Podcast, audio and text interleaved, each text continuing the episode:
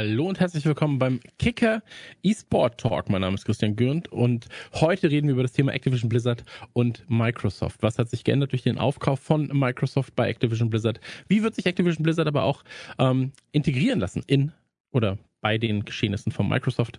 Ähm, an meiner Seite zwei wundervolle Gäste in der Kurzvorstellung Florian Merz, Head of Esports von Sport 1. Herzlich willkommen. Vielen Dank, dass ich da sein darf und Marcel Reiske, Intensivkrankenpfleger und Warcraft 3 Experte. Schön, dass du da bist. Dankeschön, freue mich auch sehr, hier zu sein. Ähm, ich bin ja großer Fan von, von dem, was du tust. Deswegen bin ich, bin ich so, ach, er kommt wirklich. Hat mich sehr, sehr gefreut. Ähm, ganz kurz und knapp äh, für die Leute da draußen, die uns jetzt gerade zugucken und zuhören. Ähm, den Talk gibt es auch als Podcast. Den findet man auf allen möglichen Podcast-Plattformen. Ähm, es gibt uns beim Kicker eSport YouTube-Kanal. Ähm, wenn ihr wollt, könnt ihr sehr, sehr gerne natürlich aber auch auf kicker.de im eSport-Bereich nach News und Artikeln gucken. Oder Ausrufzeichen Kicker Shop. Da gibt es Hoodies und Sweatshirt gerade mit 60% Rabatt. Daumen hoch. Und ähm, ich würde sagen, wir fangen mit einer kurzen Vorstellungsrunde an, ähm, weil wir tatsächlich das erste Mal jetzt zum Thema Blizzard zwei andere Gesichter da haben. Davor hatten wir immer die gleichen Gäste, ähm, weil es sich aber auch sehr, sehr generell um Blizzard handelte. Und jetzt wollen wir heute so ein bisschen mehr auf E-Sport und wie der E-Sport sich verändern werden wird, hoffentlich zumindest im, äh, im, im Zuge der Microsoft-Übernahme. Ähm, magst du dich einmal ganz kurz vorstellen, Marcel? Wer bist du? Was machst du? Und warum schlägt dein Herz für den E-Sport? Ja, äh, mein Name ist Marcel Reiske, im Internet besser bekannt als Slash oder auf Twitch auch als Slashor. Im echten Leben bin ich Intensivkrankenpfleger, aber im E-Sport bin ich tätig als ähm, Caster. Ich moderiere zum Beispiel die ESL-Meisterschaft ab und zu mit. Ich habe auf dem Sender Rocket Beans eine gemeinsame äh, Warcraft-Show zusammen mit Florentin und Janis von Back to Warcraft. Ich habe meinen eigenen Stream. Ich bin offizieller Caster der Playing Ducks. Das ist ein eingetragener E-Sport-Verein, genauso wie ich das Warcraft-Team dort auch manage und äh, ja, mit den Jungs da im E-Sport unterwegs bin und da für Warcraft sorge. Und nebenbei habe ich auch noch einen Warcraft 3 Szene Podcast. Also man könnte sagen, ich bin da ein bisschen involviert und Warcraft spiele ich eigentlich seit Release. Damals die große Zeit, äh, Anfang oder bis 2009 so rum, sagen wir mal. Mhm von Warcraft schon dabei gewesen, damals bei End Faculty, auch damals mit meinem Team Deutscher Meister gewesen, unter anderem.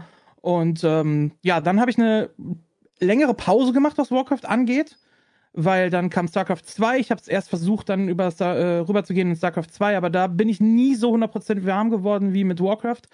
Habe dann eine längere Pause gemacht und äh, ja, als Reforged dann angekündigt worden ist, bin ich eigentlich zurückgekommen, da wieder in die Szene gekommen, habe da immer noch viele alte Bekannte getroffen, äh, die ich von damals noch kannte und dann ja, das Reforged Debakel haben wir zusammen durchgestanden und sind jetzt zusammen mit einer relativ äh, ja, involvierten Community wieder ganz gut am Start, was Warcraft angeht und halten uns selber so ein bisschen am Leben. Okay, also Warcraft ist deine DNA quasi. Ja, genau. Sehr gut. Werden wir gleich auf jeden Fall ähm, sehr, sehr ausgiebig drüber reden, auch nochmal über die äh, Pre-Activision äh, Ära bei Blizzard. Aber erst einmal möchte ich natürlich auch, dass äh, Flo sich vorstellt. Flo, kannst du dich auch einmal vorstellen? Ich habe gerade schon gesagt, du bist Head of eSport. Ähm, wir kennen uns ja jetzt auch schon seit äh, ein, zwei Tagen, sage ich mal. Ähm, oh. Wo kommst du her? Was machst du und ähm, warum eSport bei dir? Äh, ja, ich heiße Florian Merz, wie du schon sagtest. Ich bin der Head of Esports bei Sport 1. Das heißt, ich kümmere mich um alles, was bei diesem großen TV-Sender aus Ismaning mit dem Thema E-Sport zu tun hat. Ähm, ich komme gebürtig aus dem Schwarzwald und ja, Thema E-Sports generell ist bei mir einfach alles, was ja, kompetitives Gameplay im digitalen Bereich angeht. Natürlich mit Schwerpunkten. Bei mir ist es halt League of Legends. Wobei ich aber auch sagen muss, dass, wenn wir über Warcraft 3 sprechen, ich auch ein bisschen sagen kann, okay, hey, Dota All-Stars haben wir alle mal gespielt und so kommen wir dann auch zu MOBA-Titel, sage ich jetzt mal. Ähm, und mein Blizzard-Bezug ist tatsächlich auch, wie mein lieber Mitsprecher hier schon erwähnt hat, Warcraft 3 gewesen. Ähm, tatsächlich habe ich damals noch Blizz äh, Warcraft 2 gespielt, wo mich dann ein Kollege dazu gebracht hat. Und dann kam irgendwie ein paar Tage später kam Warcraft 3 raus. Ich habe mir es gekauft noch in dieser Big Box. Ähm, und ja, seither bin ich eigentlich so ein bisschen kleiner Fan von Blizzard-Produkten. Wir sind auch unter anderem äh, Partner, also beruflich gesehen beruflich Partner von Blizzard hinsichtlich der Overwatch League und dadurch bin ich auch zu meinem allerersten Wikipedia-Eintrag gekommen als Host für die Season 2 Finals des Overwatch, äh, der Overwatch Season. Äh, ja, genau. Sehr gut, also haben wir hier mit zwei Berühmtheiten zu tun in der in der E-Sport-Szene. Das freut mich. Ähm, vorab natürlich die Frage. Also ähm, wenn wir über Activision und über Blizzard reden, reden wir davon, dass äh, Activision und Blizzard sich 2007 zusammengeschlossen haben. Ähm, die Pre Pre-Activision-Phase bei Blizzard. Also quasi ähm, alles, was vor StarCraft und Co. kam, ja. Aber StarCraft, Warcraft 3 und äh, WoW, also die E-Sport-Titel, wenn man WoW jetzt nochmal mit einklammert, ähm, wie habt ihr das damals wahrgenommen? Also welchen Ruf hatten die Titel bei euch? Ähm, weil bei mir war es so, das sind polischte Dinge. Blizzard ist extrem community gebunden, sehr, sehr fannah. Ähm, das hat sich in den letzten Jahren extrem gewandelt, muss man dazu sagen. Aber wie habt ihr es damals wirklich, also pre-Activision vor 2007 wahrgenommen? Du hast gerade ja schon gesagt, ähm, Marcel, dass es bei dir so war, dass du halt bis 2009 ungefähr die erste, äh, den ersten Warcraft Heeper hattest. Ja. ja. Ähm, warum war das so? Also war es, weil Activision da irgendwas verändert hat, weil sich Blizzard verändert hat, oder weil du einfach gesagt hast, okay, jetzt muss ich hier mal kurz einen Cut setzen? Also ich war schon immer äh, Echtzeitstrategie-Spiel-Fan schon ganz lange damals bei meinem Nachbar die ganzen alten Sachen gespielt, Command Conquer 1 und die ersten Age of Empires und Co. Siedler, was weiß ich nicht alles. Und irgendwann, äh, eigentlich war ich immer ein N64-Kind, hab immer Nintendo gezockt und irgendwann dachte ich mir, ich kaufe mir eine Playstation und dann habe ich die gebrauchte PS1 von meinem Kumpel abgekauft und da war Warcraft 2 auf der Playstation mit dabei. Dann habe ich Warcraft 2 mit dem Controller auf der Playstation 1 gezockt wie ein Bekloppter und als dann irgendwann WC3 rauskam, musste ich das haben. Ähm, und vorher haben wir auch schon so ein bisschen StarCraft immer online gespielt, in der Schule mit so ein paar Schulkameraden untereinander haben wir da rumgezockt.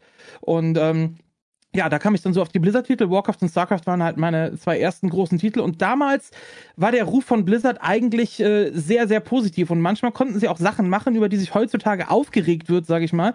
Und man hat das trotzdem positiv bewertet. Ich nehme jetzt mal als Beispiel damals das StarCraft Ghost, was ja groß angekündigt war, was kommen sollte, wo sich viele drauf gefreut haben. Dann wurde damals gesagt, okay, wir bringen das Spiel nicht raus, weil es einfach in unseren Augen nicht gut genug ist. Wir kriegen es nicht pünktlich hin, wir schaffen es nicht so, wie es sein soll wurde dann nicht veröffentlicht. Heutzutage würde sowas vielleicht dann äh, in einem Shitstorm arten oder sonst irgendwas. Und damals war es nur äh, durch dieses ganze Image von Blizzard, finde ich geil. Ihr bringt wirklich nur Sachen raus, die polished sind, die super sind, die man ab Tag 1 spielen kann, die keine großen Patches brauchen oder so. Also der Ruf von Blizzard war qualitativ immer sehr hochwertig zu sein vorher, fand ich. Mhm, aber es, es hieß ja auch immer, wenn du ein sehr, sehr ausbalanciertes Spiel spielen willst, geh zu StarCraft ähm, oder genau. dann halt auch zu Warcraft 3.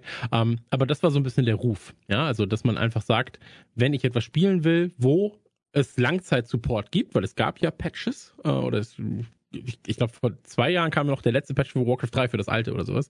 Ähm, mhm. Und das wurde ja immer wieder supported. Ja? Aber ähm, wie, wie sieht's bei dir aus, äh, Flo? Äh, wie waren deine, deine ersten Erfahrungen damals und welchen äh, Stellenwert hatte Blizzard bei dir? Genau, ich wollte eigentlich gerade noch bei Ghost reingrätschen, weil das haben sie ja nicht nur das erste, nicht nur einmal gemacht, das haben sie ja mehrfach gemacht, Blizzard. Unter anderem gibt es ja auch noch das Warcraft Adventure, was man ja. sich ja im Longplay auf äh, YouTube anschauen kann, was es, glaube ich, irgendwie irgendwann vor ein paar Jahrzehnten gefühlt auf einem russischen Server aufgetaucht ist. Was ich unfassbar krass finde, weil ich hätte das tatsächlich damals spielen wollen, wenn ich das so gesehen hätte. Weil es sieht echt polished aus. Die Grafik sind toll, es macht irgendwie Spaß, sich das anzugucken. Ähm, aber ja, wie Ghost. Ich habe nämlich lustigerweise vor kurzem noch bei mir zu Hause bei meinen Eltern so eine alte ähm, Case von Warcraft 3 gefunden. Also Warcraft 3 mit Frost Throne gibt es ja zig verschiedene Varianten irgendwann mal. Und da ist halt noch dieses Werbeleafblatt drin gewesen. World of Warcraft, was dann irgendwie angekündigt wurde. Und dann war halt auch Ghost noch ganz viel Werbematerial drin. Das ist halt auch nicht mehr gekommen. Also von dem her, ich kann mich da meinem Vorredner nur anschließen. Für mich ist Warcraft bis zu dieser, bis zu diesem Merger einfach ein Garant für fantastische Spiele gewesen. Es hat ja nicht nur auf dem PC angefangen, nicht nur auf der PlayStation, ähm, auch auf dem Super Nintendo damals noch mit ähm, Fate to Black, glaube ich, wenn ich mich jetzt nicht richtig, äh, wenn ich mich richtig entsinne, oder auch Lost Vikings. Großartige Spiele, die haben unfassbar viel Spaß gemacht. Und ja, was halt in den letzten Jahren dann passiert ist, das haben wir jetzt mehrfach schon gesehen. Absolut. Ähm, wir brauchen natürlich, und das haben wir auch im Vorgespräch ein bisschen eruiert, ähm, wenn wir über E-Sport reden, im Bezug auf Activision Blizzard und auch Microsoft können wir natürlich nicht außen vor lassen, was wird eigentlich noch nebenbei passieren im Gaming mit Microsoft, mit Activision Blizzard. Ähm, deswegen jetzt einmal ganz kurz zum Abholen von allen, die hier im Chat sind. Vielen, vielen Dank dafür auch. Ähm, und auch von allen, die das als Podcast hören oder auf YouTube schauen, auf, auf kicker.de schauen, ähm, einmal ganz kurz vorab Informationen zum Thema. Ähm, was bei Blizzard jetzt zuletzt schiefgelaufen ist, das haben wir bereits in zwei Talks sehr, sehr, sehr, sehr für manche viel zu ausgiebig besprochen, ähm, aber in Kurzform. Also, ähm, im Jahr 2020 oder seit 2020 gilt der Spielesektor so ein bisschen mehr als je zuvor als zukunfts- und krisensicher. Ja, Privatinvestoren und Firmen wollen Kapital in Gaming platzieren. Äh, große Investitionen äh, und Investoren ähm, wie Sony, äh, Tencent, denen ja 100% von Riot Games gehört, äh, denen gehört 48% von Epic Games ähm, oder aber auch die Embracer Group, also mit THQ, Koch Media und so weiter und so fort. Ähm, sind extrem dabei, äh, Kohle in den Markt reinzupumpen. Ja, ich, äh, Take Two, was waren das? 12 Millionen für nee, 12 Milliarden für Zynga. Ich habe es jetzt gerade nicht mehr ganz im Kopf, aber es wird halt extrem viel Geld äh, reingepumpt. Ähm, auch Microsoft ist auf großer Einkaufstour. 2021 kaufte man Bethesda, was damals schon ein unfassbarer Deal war.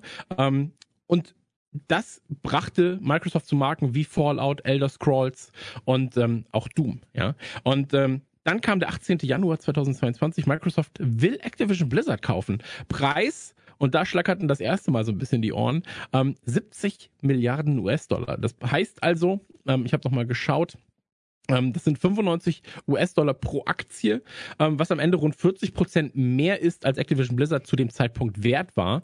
Ähm, Im Netz natürlich direkt irgendwie die große Frage, kommt man nicht eigentlich günstiger an eine WoW-Mitgliedschaft? So, oder will Bill Gates wirklich so sehr Diablo 2, äh, Diablo 4 spielen, dass es jetzt ähm, aufkauft und dann irgendwie ähm, volle Manpower hinhängt. Aber dahinter steckt natürlich noch viel mehr, weil sowohl für den ähm, normalen Spielbetrieb als auch für den E-Sport. Ähm, wir müssen dann schauen, zum Businesswissen. Ähm, Activisions größte Marken sind Overwatch, Diablo, äh, Call of Duty Warzone, also Call of Duty und Warzone, äh, World of Warcraft, StarCraft und Candy Crush. Äh, Candy Crush wurde ja auch ähm, quasi mitgekauft, verknüpft man vielleicht zu Beginn gar nicht so krass mit Activision und mit Blizzard, ähm, gehört zu King, die aber halt mit aufgekauft wurden. Und ähm, Activision Blizzard entstand 2007. Ähm, die Umsatzentwicklung bei Activision Blizzard ist sehr, sehr spannend. Ähm, auch die gehört zum Kontext, warum Microsoft natürlich an Activision Blizzard interessiert ist und warum auch Activision Blizzard interessiert ist an Microsoft. Ähm, 2008 erster Umsatz als Activision Blizzard bei rund 3 Milliarden US-Dollar. 2021 der Umsatz schon bei 8,8 Milliarden US-Dollar. Äh, die größten Umsätze aktuell. Ähm, wir, wir raten mal, ja. Marcel, was glaubst du? Ähm, größter Umsatz bei Activision Blizzard aktuell. Welches Spiel meinst du? Ja. Äh, WoW. Falsch. Ähm, Call of Duty. Nee, äh, ja, Candy Crush sowieso, aber die drei größten Warzone, Call of Duty Mobile oh. und äh, Kings Candy Crush tatsächlich. Ähm, der Kauf sorgte natürlich auch an der Börse für Schlagzeilen. Ähm, zuletzt angeschlagene Activision Blizzard Aktie legte nach Börseneröffnung 30% zu. Microsoft gab rund 1 Prozentpunkt nach und Aktienkurs von Sony sackte kurzfristig mhm. um fast 13%. Ähm, da gab es natürlich sehr, sehr viele offene Fragen, die wir dann auch besprechen müssen. Ähm, zum Status quo der Branche. Ja, was wird mit dem Konsolenkrieg? Wird er angeheizt? Ähm, Activision besitzt Zugpferde, äh, Zugpferde, Zugpferde. Ähm, werden diese Plattformlimitierungen erfahren. Ja, also wird ein Call of Duty nur noch auf Microsoft-Plattformen stattfinden oder auf dem PC? Ähm, ganz, ganz wichtige Fragen natürlich, wenn man über die Umsätze dann redet. Äh, redet. Und im Fokus des Ganzen steht natürlich auch der Game Pass. Äh, Microsofts und da muss man sagen, plattformübergreifende, ähm, äh, plattformübergreifende Abo-Service. Ähm, der Zeitpunkt, das haben wir gerade auch schon gesagt, der Übernahme war natürlich ähm, sehr, sehr, sehr, sehr gut für Microsoft, weil Activision Blizzard intern extrem angeschlagen war. Hier der Verweis quasi zu Talk 1 und Talk 2. Ähm, es gab Vorwürfe von Machtmissbrauch gegenüber MitarbeiterInnen. Ähm, 2021 forderten forderte ein nicht gerade geringer Anteil der Mitarbeiter den Rücktritt von Bobby Cottage, der ja auch schon seit 1991, glaube ich, im Unternehmen tätig ist. Und ähm, Microsoft teilte tatsächlich direkt mit, dass man Cottage aber beibehalten möchte. Ähm, ich gehe jetzt selbst davon aus, dass es nach 18 Monaten, ähm, also dieser Übergangsphase, dass er dann ausbezahlt wird und einfach seinen Posten räumen muss. Aber das ist der Status quo jetzt gerade zu dem eigentlichen ähm, Ankauf mit allen Informationen. Das heißt also, wir haben einen angeschlagenen Publisher mit Activision Blizzard, der Umsätze einfährt, den, bei dem es aber intern extrem kriselt. Und wir haben natürlich Microsoft, die einen Game Pass haben, ähm, die Marken brauchen. Ja, Marken sind das, was die Leute jetzt gerade halt ähm, wollen, ja. Und ähm, jetzt ist die Frage natürlich, was ging euch durch den Kopf, als ihr von der Übernahme gehört habt? Habt ihr das Ganze eher mit dem Gaming im Allgemeinen verknüpft oder mit E-Sport? Marcel, magst du einmal anfangen? Also da ich eher im E-Sports äh, investiert bin aktuell, was was äh, Spielen und so weiter angeht, ich zock zwar auch ab und zu mal auf der PS5 das eine oder andere Game, aber mein Hauptgame ist eigentlich immer noch Warcraft 3 die ganze Zeit, habe ich das eher mit E-Sports verknüpft und ähm, ja, als die Nachricht kam, ging die auch durch die diversen Szene, Discord-Server und so bei uns überall und alle, es war so ein bisschen Aufbruchstimmung bei uns, weil gerade wir, also speziell in der Warcraft 3-Szene, wir fühlen uns ja so ein bisschen als das abgestoßene hässliche Kind, seit Reforged da ist, weil da überhaupt kein Support mehr kommt. Wir wurden ja noch nicht hm. mal mehr erwähnt, eigentlich in verschiedenen, äh, auf der letzten BlizzCon war ja überhaupt keine Rede von Warcraft 3, das wurde einfach nicht erwähnt. Nur Alle Spiele wurden genannt, nur wir nicht. Nein, Moment, Moment, ich als Heroes of the Storm ja, Freund, wollte gerade sagen. Sympathisant. Also, wenn ihr das hässliche Kind seid, bin ich das Kind, das bereits im Wald abgestellt wurde und ja, man einfach gar nicht mehr hinguckt. Also, das muss man auch nochmal ganz kurz sagen. Gut, so. aber zumindest aber ist der, lässt der Support ja. zu wünschen übrig, sagen wir es mal so. Und als dann der Aufkauf kam von äh, Microsoft, war zuerst die große Hoffnung, ey, es passiert was, äh, es ändert sich was, weil wir waren alle äh, sehr unzufrieden mit dem, wie es lief, was den Support angeht fürs Spiel. Und ähm, ja, dann war so oder ist so ein bisschen die Hoffnung da, dass sich was großartig ändert. Und danach gingen dann erstmal die Gedanken los. Was könnte sich genau ändern? Was ändert sich speziell? Viele haben die Hoffnung, dass Warcraft 3 nochmal in den Game Pass reinkommt. Das würde uns vielleicht helfen, die Playerbasis generell ein bisschen zu vergrößern, weil wir sind eine sehr kleine Community äh, in, in WC3. Und ähm, ja, dann gingen die ganzen Gedankenspiele los, was noch alles kommen könnte und so weiter. Dann hat man eine ganze Zeit lang nichts mehr gehört. Und jetzt vor circa einem Monat war ja sogar eine Stellenausschreibung da, wo ein Game Designer gesucht worden ist, auch für Warcraft 3, wurde speziell Warcraft 3 sogar erwähnt, Warcraft 3 und WoW. Da ging dann erstmal wieder so ein kleines Rauen durch, oh, es passiert was. Und vor einigen Tagen hat ein Blizzard-Mitarbeiter auch gestreamt auf Twitch und äh, wurde dann auf Twitch gefragt, ob es denn noch äh, überhaupt mal irgendwas für Reforged geben wird. Und daraufhin hat er mit Ja geantwortet. Also diese kleinen Dinger, mittlerweile freut mhm. man sich in der Szene schon, wenn man überhaupt mal den, den Namen Reforged hört und ah, die wissen, dass es uns noch gibt. So. Und ähm, also so ein bisschen was kommt seitdem und die Hoffnung ist halt sehr, sehr groß, dass sich was ändert und deswegen wird alles, was nur kleinstmöglich irgendwo vorkommt, aufgesaugt und überall verteilt momentan bei uns in der Szene. Mhm. Ich, ich fühle das komplett. Ich hatte damals 2007 ein Interview mit den ähm, mit der damaligen Chefetage von, von Blizzard und habe gesagt so, als die Kamera dann aus war, habe ich gesagt, wie sieht's denn aus mit Warcraft 4? Und dann natürlich spaßhalber meinte er so, mhm, Mhm, wir wären auch sehr interessiert daran, aber pssst, so. Äh, also ich weiß natürlich, dass es ein Gag war und dass es halt aus dem Kontext gerissen jetzt natürlich so klingt, als wäre was Großes geplant, aber es war einfach nur ein Spaß. Aber selbst dieser kleine Spaß hat so mein, mein, mein Warcraft-Herz hochschlagen lassen und ich war so, ja, es gibt nicht nur, es gibt nicht nur World of Warcraft, es gibt auch noch großartige andere Titel. Ähm, aber Flo, wie sieht's denn bei dir aus? Als die Nachricht kam, was war das erste, was du gedacht hast? Ähm, war es dann auch auf den E-Sport bezogen, war es in der Allgemeinheit? Weil ihr beide seid ja doch eher dann E-Sport verknüpft. Oh, ich ich habe mir erstmal über die Summe ähm, so ein bisschen die Augen gerieben, weil es sind 69,9 oder 69,6 Milliarden Dollar. Also es ist nicht, äh, also sie schreiben wirklich Billion und nicht Million. Oder das fand ich schon echt ziemlich heftig. Und ich muss auch tatsächlich erstmal gucken, was ist denn eigentlich so. Also in der Branche an sich ist es der größte Deal, den es jemals gab. Ich glaube, es gab noch außer, also außer, außerhalb davon noch einen größeren mit AT&T-Übernahmen, die war, glaube ich, bei 77 Milliarden liegt, wenn ich mich nicht richtig irre. Aber es ist auf jeden Fall ein heftiger, heftiger Preis. So, tatsächlich habe ich mir grundsätzlich nicht wirklich so viel Gedanken gemacht darüber, wie es jetzt aussehen könnte für die Spiele, weil es ist klar, es gibt bestehende Verträge, auch mit Sony, es gibt bestehende Verträge mit anderen Dienstleistern, wo, dann, wo es dann hieß, okay, hey, die Spiele müssen so lange noch für diese ähm, Plattform ausgeliefert werden, bis dann endlich, bis dann halt mal ein Umdenken stattfinden könnte. Das ist das gleiche ist ja auch mit Bethesda passiert, dass manche Titel, die schon angekündigt waren, auf allen Plattformen zur Verfügung sind. Aber wir wissen alle, dass es in Zukunft so sein wird, dass wir da in Zukunft ähm, die ganzen kommenden Elder Scrolls Titel hauptsächlich auf der Xbox und dem PC spielen werden. Das ist einfach faktisch so.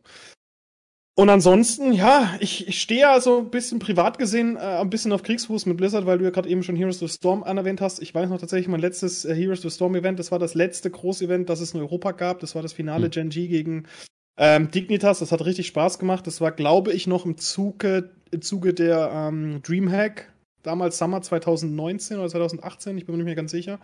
Und ähm, dann kam halt das, das Debakel, das sich dann nennt äh, Warcraft 3 Reforged. Das war ja nicht nur, das Spiel war ja nicht nur kaputt. Das Spiel war nicht nur kaputt, es war ja auch so, dass wenn du Mods erstellt hast, dass du die komplette Rechte an Blizzard abtrittst. Weil wenn das damals schon so der Fall gewesen wäre, dann hätten wir heute keine Spiele wie League of Legends oder Dota. Und ähm, damit tue ich mich halt ein bisschen, bisschen schwer. Grundsätzlich bleibt es halt wirklich abzuwarten. Es ist jetzt momentan eine sehr verzwickte Situation. Du weißt nicht, landen die Spiele auf dem Game Pass, landen sie nicht. Also ich hm. glaube, dass solche Spiele wie Call of Duty ähm, ich mir nicht vorstellen könnte, dass man die aktuellen direkt auf den Game Pass packen. Und zwar aus dem Grund, weil, wir haben es jetzt schon oft gehabt, das ist halt, es sind halt Zugpferde, du hast es erwähnt, die machen Kohle ohne Ende. Wenn die, die verkaufen sich wie geschnitten Brot. Ähm, auf der anderen Seite, klar, wenn du dir anguckst, was Microsoft mit Halo gemacht hat, Halo direkt äh, Multiplayer ist Free-to-Play geworden, was ich unfassbar großartig finde und dann halt auch eine aktive E-Sport-Szene mittlerweile hat. Und auf der anderen Seite konntest du den Singleplayer direkt runterladen. Also sprich, im, äh, im Zuge des Game Pass die einfach saugen und zocken. Das fand ich sehr interessant. Und da bleibt jetzt abzuwarten, ob sie so mit Activision-Produkten genauso verfahren. Auch mit äh, Overwatch 2 zum Beispiel oder Overwatch 3, keine Ahnung, je nachdem, was da noch in Zukunft auf uns zukommt. Es ist schwierig zu sagen, es ist schwierig vorherzusagen. Auf der einen Seite würdest du halt eine Cash-Cow weitermerken, auf der anderen Seite würdest du halt dir selbst treu bleiben, wenn du die Titel halt direkt in den Game Pass packst. Hm. Ich, ich glaube, das ist was, was wir jetzt gleich dann nochmal im, äh, im nächsten Part quasi besprechen werden, äh, weil wir dann natürlich auch aufgliedern müssen. Ähm, es gibt eigentlich drei Stützpfeiler für das Ganze. Und drei Stützpfeiler müssen an dieser Stelle besprochen werden, ähm, warum diese Übernahme wichtig war. Also was will Microsoft mit Activision Blizzard für Gaming im Allgemeinen, also für Konsolen und PC? Äh, was will Microsoft mit Activision Blizzard für Gaming auf Mobile? auch in Bezug auf Cloud Gaming. Ähm, und was will Microsoft mit Activision Blizzard im E-Sport? Ja, wo sind die Chancen, wo sind die Sorgen? Und da sind wir jetzt, glaube ich, ähm, bei einem Punkt, den du jetzt gerade angesprochen hast. Was macht Activision eigentlich mit den ähm, was macht Microsoft eigentlich mit den Activision-Titeln? Also nehmen wir vor allem Call of Duty, weil Call of Duty ist nun mal, wenn wir es runterbrechen, ähm, einer von zwei Titeln im Jahr, die immer ziehen. Ja, also du hast ein Call of Duty und das ist ein FIFA. So, ja. das sind die klassischen Otto-Normal-Verbraucher-Videospiele. Wenn Battlefield kommt, wird das wahrscheinlich auch nochmal gekauft. Auch das natürlich jetzt gerade sehr, sehr schwierig. Mehr oder weniger. Thema. Genau. Ein Assassin's Creed geht vielleicht nochmal in die Richtung, aber worauf du dich jedes Jahr verlassen kannst, ist ein FIFA und es ist ein Call of Duty.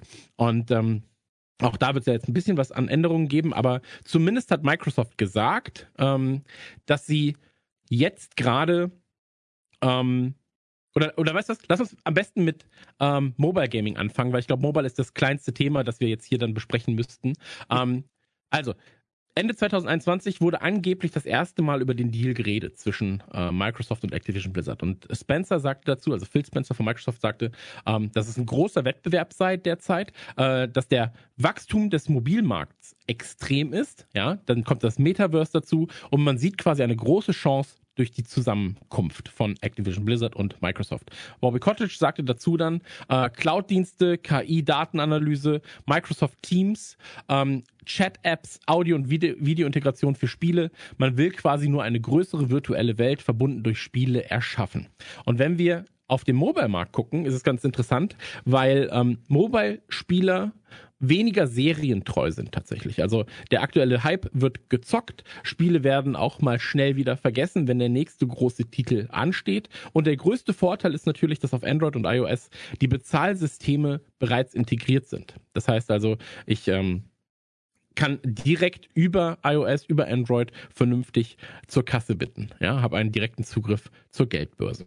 Und es gehört auch noch dazu, dass natürlich der Mobile-Markt ähm, oder im Mobile-Markt ist es fast schon der gute Ton, dass Spiele monetarisiert werden. Ja, du kannst dir immer irgendwelche Extras holen. Die Spiele kosten meistens nichts.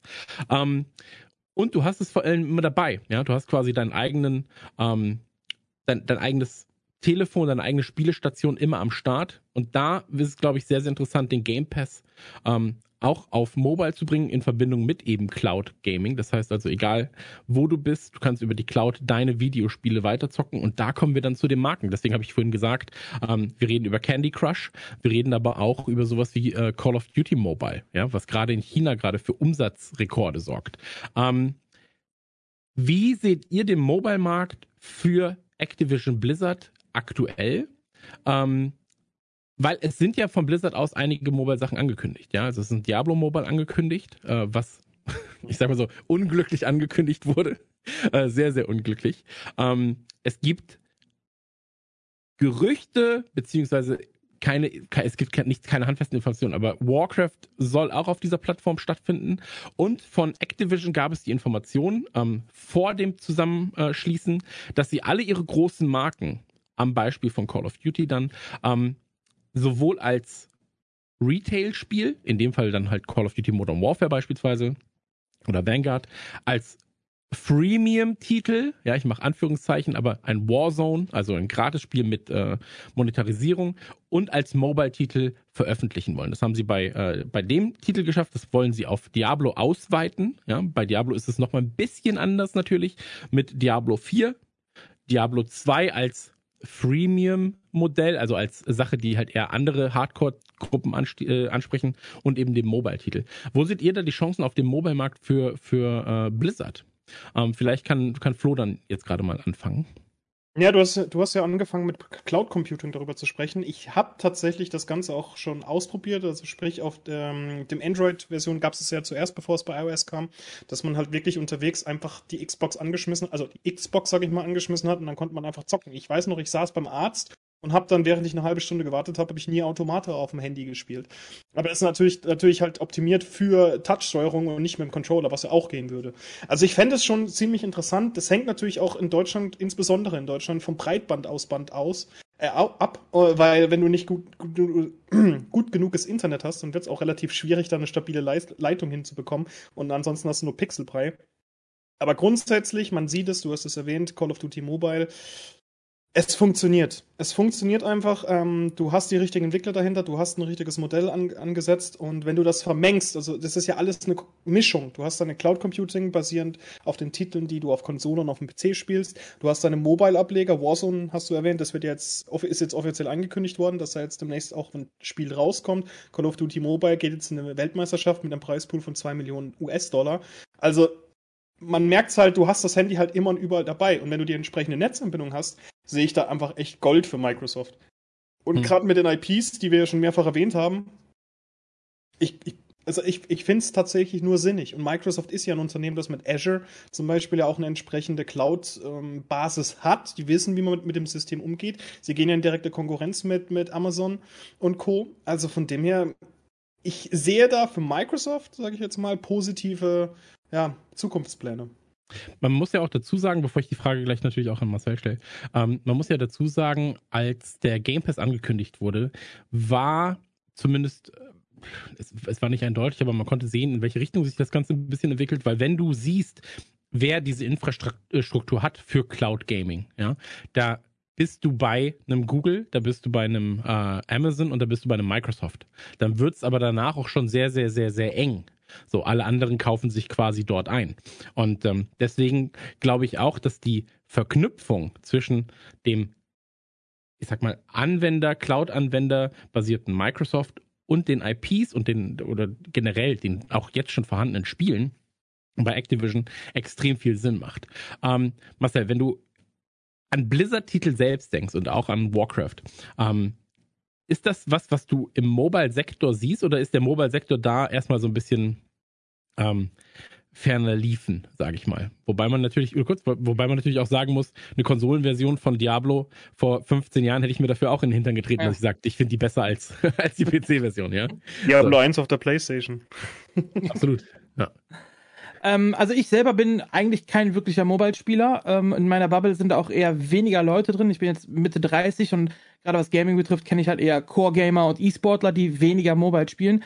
Ich habe aktuell zwei Spiele auf dem Handy, das ist Monopoly und Risiko was ich irgendwie auf Bahnfahrten oder so ab und zu mal spiele, ansonsten gar nicht so sehr.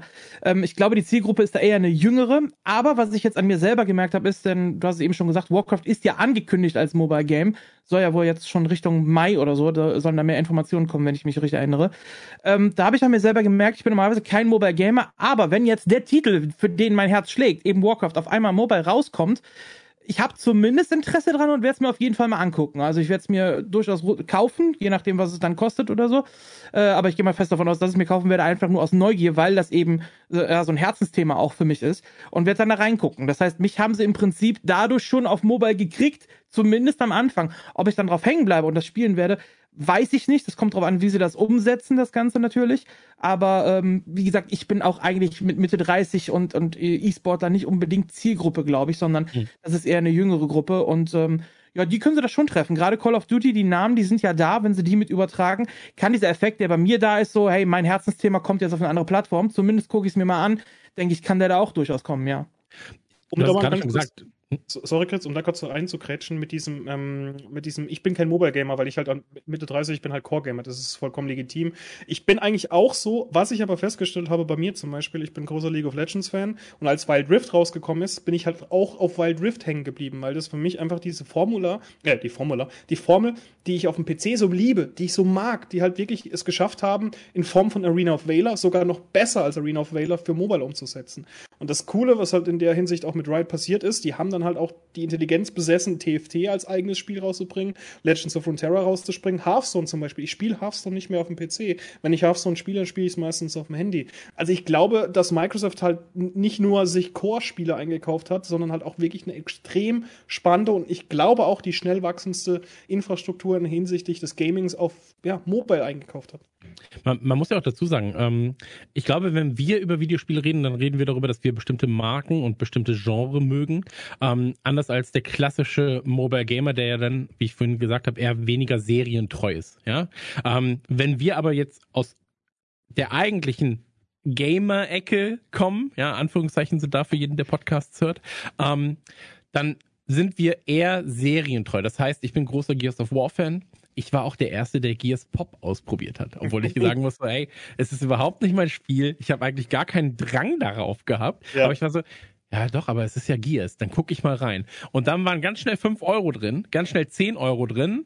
Und auf einmal aber auch einfach so, ah nee, ist ja Bullshit, spiele ich gar nicht weiter. So. Aber für einen kurzen Moment war ich drin, habe 10, 15 Euro da gelassen und bin wieder raus. So. Ähm, aber dann war man hyper befriedigt. Ja, so. Mehr brauchte ich gar nicht. Und ich glaube, dass das wenn wir darüber reden, dass du Marken hast, ähm, äh, ich meine, wir reden natürlich immer von den großen Marken bei Activision, aber es gibt ja noch ganz, ganz viele kleinere Marken, die Microsoft dann auch aufleben lassen kann. Ähm, wenn sowas dann wieder da ist, vielleicht im Game Pass, dann gucke ich doch mal rein. Dann kündige, und darum, darum geht's ja eigentlich, dann kündige ich den Game Pass ja auch nicht. So, das ist ja einfach fixes Geld, mit dem Microsoft reden kann. Ähm, die letzten Infos, die wir da jetzt bekommen haben, waren 25 Millionen ähm, aktuelle Abonnements, Ab Abonnenten, Abonnenten ähm, beim Game Pass. Und wenn du damit rechnen kannst, ja, dann kannst du damit auch eine über längeren Zeitraum einen Titel finanzieren wie ein Halo. Dann kannst du darüber sowas finanzieren wie ein Forza. Wenn du dann noch Mobile-Ableger hast und so weiter, dann, dann, dann multipliziert sich das Ganze ja nur. Ja, also es wird ja nicht weniger durch mehr Plattformen und das ist das Gute. Und ich glaube halt auch, ähm, da kommen wir jetzt eigentlich zum nächsten Punkt und das sind äh, die, ich sag jetzt mal, klassischen Konsolen. Davor nochmal vielleicht ein bisschen dann Allgemeines. Ähm, weil da auch der E-Sport drauf aufbaut. Stichwort natürlich Metaverse, also die Verknüpfung von Online- und Offline-Diensten ähm, durch VR-Brillen, durch sowas wie HoloLens von Microsoft, die ja auch ganz viel Geld reinstecken tatsächlich, ähm, Daten-Gadgets, Avatare, soziale Netzwerke. Ähm, dann weiß jeder, Gaming und Pornografie sind Antreiber von neuer Technik. Ja, also äh, Pornografie hat entschieden, ob es Blu-ray ist oder HD-DVD. Oder Machen wir uns nichts vor. Ähm, und Blu-ray hat gewonnen. Warum? Ganz klar. Ähm, aber so ist es auch bei VR, so ist es beim Metaverse. So, Gaming ist eigentlich eine der ersten großen Monetarisierungsmöglichkeiten im Metaverse. Und wenn wir jetzt den Status quo sehen, ähm, Mobile ausgeschlossen, weil das haben wir jetzt gerade nochmal als eigenen Sektor so ein bisschen behandelt. Wir haben aktuell zwei Konsolen. Ja. Ähm, Nintendo auch wieder außen vor, weil Nintendo ein eigenes Ding macht. Nintendo macht ein eigenes Ding. Entweder bist du nur Hardcore-Nintendo-Spieler und sagst einfach, ich scheiß auf Xbox und ich scheiß auf PlayStation. Oder aber du bist halt so, dass du sagst, ich hole mir eine der anderen Konsolen, um ein bisschen was zu zocken. Ähm, oder aber du bist Hardcore PlayStation, Hardcore Xbox-Spieler und hast dann als Zweikonsole die Nintendo-Konsole. Also Nintendo konkurriert nicht direkt mit Sony und auch nicht direkt mit Microsoft. Ähm, dazu der PC als Plattform. Sony, PlayStation, Microsoft, Xbox. Ähm, Sony eher bekannt für große Einzelspielerwelten, God of War, Last of Us, ähm, alles, was Naughty Dog sonst noch so rausbringt. Und Microsoft balanciert so ein bisschen in allen Segmenten, von Halo über Gears bis Forza. Ähm, Sony hat gesagt lange Zeit, ey, Crossplay nicht mit uns. So, wir haben ein abgeschlossenes System und Microsoft war laut eigener Aussage dafür immer ein bisschen offener. Ja, haben gesagt, hey, an uns liegt's nicht, können wir gerne machen. Ähm, Activision war dann mit dem Start von Warzone das erste und ich weiß, dass sie nicht das erste waren, aber das erste große, große, große, große äh, Free-to-Play Crossplay Ding, ja. Rocket League ausgeklammert, weil Rocket League ist groß, aber ein Warzone und ein Call of Duty ist einfach nochmal eine ganz, ganz andere Liga. Ähm, Und dann muss man wissen, der Sony-Anteil der PlayStation ähm, liegt bei 30 Prozent, also 30 Prozent des Gesamtumsatzes bei Sony macht die PlayStation aus. Ähm, der Microsoft-Anteil ist ein bisschen schwieriger, schwieriger rauszurechnen, weil beim Xbox-Segment ähm, auch noch Surface dazu fällt und so weiter. Aber man schätzt zwischen 5 und 9 Prozent von Microsoft ähm, macht Xbox aus. Ja, das heißt natürlich, Sony hätte, wenn sie den Konsolenkrieg verlieren, mehr zu verlieren am Ende, als es ein Microsoft hätte, wenn die Xbox einfach nicht mehr äh, rentabel wäre. Und jetzt ist natürlich die größte Frage, die sich stellt, ähm, der Microsoft Game Pass. Ja, zuletzt 25 Millionen Abonnenten. Ähm, letzte Zahl, die wir bekommen haben, war quasi im Januar 2022. Wichtiger aber noch, Cloud Gaming in Verknüpfung mit dem Game Pass, äh, Cloud Service gegen Spieleflaute auf Microsoft-Seiten, Spielegrößen und keine Cloud of Activision Blizzard-Seite. Das war das, was ich gerade gesagt habe. Ich glaube, dass die Synergie da einfach sehr, sehr gut funktioniert. Ähm, und eine der großen Fragen, die natürlich auch die, die ähm, Business-Seiten, also wenn du das Handelsblatt damals aufgemacht hast im Januar, dann war einfach nur die Frage, was passiert jetzt im Sektor des Konsolenkriegs. Da war E-Sport ist halt natürlich nur ein ganz, ganz kleiner Bereich davon, aber was passiert im, im Sektor des Konsolenkriegs? Was passiert mit dem Game Pass? Weil der ist nun mal halt eine Macht, ja. Du zahlst 9,99 Euro, 10,99 Euro äh, und so weiter und so fort und kriegst halt einfach ein Spieleabo. Werden Titel Plattformlimitierungen erhalten, Call of Duty und so weiter und so fort, ähm, oder kommen sie weiterhin für alles? Äh, Flo, du hast gerade schon gesagt, ähm, du glaubst nicht, dass die Titel zwingend im Game Pass landen. Ich bin da ganz klar anderer Meinung, aber ähm, wie siehst du den Game Pass und welche Vorteile kann Activision da noch mit reinbringen? Also sagst du eher ein Jahr nach Release, zwei Jahre nach Release mit Verzögerung? Ähm, ist, das, ist das die größte Waffe, die Microsoft gerade hat, der Game Pass? Ich musste tatsächlich jetzt auch spontan an ähm, Tomb Raider denken. Tomb Raider war ja erstmal ein Jahr lang auf der PlayStation, glaube ich, und dann kam es ein Jahr lang später für die Xbox auch mit raus. Oder umgekehrt, ich bin mir jetzt nicht mehr ganz sicher. Also ich glaube schon, dass diese Marken, die Blizzard und Activision mit reinbringen könnten, die würden halt ein mega Zugfeld sein. Hey, du brauchst dir keine 70 Euro ausgeben, damit du Modern Warfare 5 spielen kannst, sondern hol dir einen Game Pass, 12 Euro im Monat, hast überhaupt, hast zusätzlich noch 145 andere Spiele, die du zocken kannst und kannst Day One Call of Duty zocken. Also ich glaube, jetzt, wenn du das so sagst und ich so drüber nachdenke, kann ich mir schon sehr, sehr gut vorstellen, dass diese Synergie genutzt wird und alle Spiele direkt pardon, auf den Game Pass gepackt werden. Aber was ich mir auch gut vorstellen könnte, wäre so eine zeitverzögerte Release, dass du sagst, okay, hey, du kannst es ähm, zuerst, wenn du es physisch, wenn du dir es physisch erwirbst, kannst du es direkt spielen. Wenn du ähm, es noch im Game Pass warten willst, dann wart noch weiß was ich, ein halbes, ein Viertelmonat, äh, ein Vierteljahr oder sowas oder ein halbes Jahr. Kann ich mir, das kann ich mir gut vorstellen, weil wir wissen, du, du kennst es, du hast es gerade selbst vorgelesen, was die für einen Umsatz machen mit Call of Duty. Ich kann leider nicht in die Zukunft sehen, ich kann mir es nur gut vorstellen, dass es, dass es eins von diesen beiden Modellen wird. Day One Release oder Verzögerung. Aber, aber, aber, aber, dass es halt gar nicht auf den Game Pass kommt, das kann ich mir nicht vorstellen. Hm. Ich meine, wir, wir reden da ja über ähm, exorbitante Summen. Ja, wir reden aber auch über ein Spiel, das eigentlich jedes Jahr kommt. Ähm, und ich will den Gedanken nur reinwerfen, damit äh, sowohl Flo als auch Marcel ihn aufgreifen können. Ähm, wir haben ja ähnliche Modelle jetzt gerade auch bei einem Forza. Das heißt, du kannst zwei Tage, glaube ich, vorher spielen, wenn du es kaufst. Ansonsten wartest du auf den Game Pass Release. Ähm, du kriegst Boni in Form von einem Auto, in Form von Ingame-Währung, wenn du es kaufst. Ansonsten wartest du auf den Game Pass Release. Und ich glaube tatsächlich, dass das ein Modell ist, was sich auf Call of Duty extrem gut adaptieren lässt. Ähm, dass du XP-Boni bekommst, dass du neue Waffenskins bekommst, dass du halt einen Rabatt bekommst auf deine Einkäufe gegebenenfalls sogar, dass also wirklich Hardcore-Fans, die für 60 Euro das Spiel kaufen, bei jedem weiteren Einkauf, bei einem Warzone 2, was weiß ich, ist alles nur, ist alles nur Theorie, ähm, dann 25% Rabatt auf alle weiteren Einkäufe kriegen. Ähm, und wir dürfen nicht vergessen, bei einem Spiel, das jährlich erscheint, was ja ein Call of Duty jetzt gerade zumindest noch ist, ähm, dann reden wir davon, dass der eigentliche Invest für den Spieler 70 Euro bis 100 Euro sind. Ja, ähm, wenn ich es normal kaufen würde im Retail. Wenn ich aber sage, ich weiß, dass ich im Januar das Spiel kaufe und nächstes Jahr im Januar kommt das Spiel ein, ein, ein nochmal ein, ein anderes Call of Duty, dann werde ich den Pass nicht löschen. Und dann gebe ich Microsoft im Prinzip 12 mal 12 Euro, 13 Euro, keine Ahnung, wo es kostet, in die Hand. Und das Spiel, das ich spiele, kostet mich auf einmal nicht mehr 50 bis 100 Euro, sondern auf einmal dann 120 bis 140 Euro, weil ich ja sag, okay, ich krieg das Spiel und ich habe ja noch 100 andere, auch wenn ich sie gar nicht spiele. Ja, so, ich bin halt quasi in diesem Abo-Modell dann gefangen. Ähm, und ich glaube, das wird spannend. Ähm, du hast gerade schon mal gesagt, dass ähm, jetzt, oder ich habe gesagt, ähm, dass es ja derzeit noch, oder nee, andersrum. Du hast gesagt, es gibt laufende Verträge und ich habe davor gesagt, ja, Call of Duty soll ja noch drei Jahre mindestens äh, auch für die PlayStation kommen. Macht ja auch alles Sinn, aber was wäre denn, ja, wenn Microsoft jetzt sagt, pass auf, Sony, ist ja alles cool. Wir wissen, ihr seid extrem darauf angewiesen, dass auch ein Call of Duty bei euch kommt, ja, und mit einem Call of Duty käme auch ein Diablo 4, mit einem Call of Duty durch Activision kommt aber auch ein Overwatch 2 ähm, und so weiter und so fort. Ach, und guck mal hier, WoW könnten wir vielleicht auch auf die PlayStation packen. Ähm, aber das Ganze gibt's nicht mehr als Retail, sondern ihr müsst euer System öffnen, ihr müsst die PlayStation öffnen quasi für uns und ihr müsst erlauben, dass wir den Game Pass bei euch auf die Konsole packen. So, das heißt also, du hast auf der PlayStation den Microsoft Game Pass und kannst über den dann die Spiele spielen. Also ein neues Call of Duty, äh, ein neues äh, Diablo 4 und so weiter und so fort.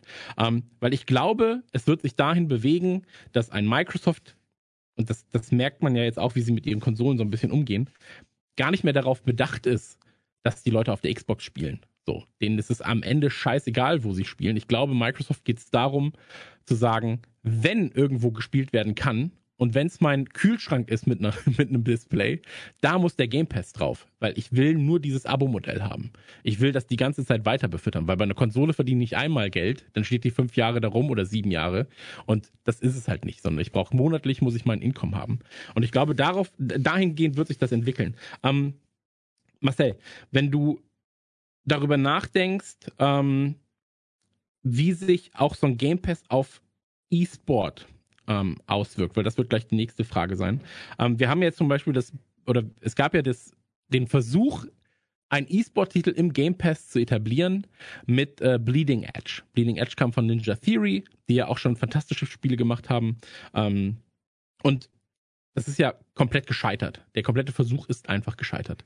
Ähm, und du hast gerade ja auch gesagt, dass als diese Ankündigung kam, du gehofft hast oder ganz viele gehofft haben, kommt Warcraft jetzt hoffentlich schnell in den Game Pass, dass die Leute die Chance haben, auf dem PC ähm, das Ganze zu zocken.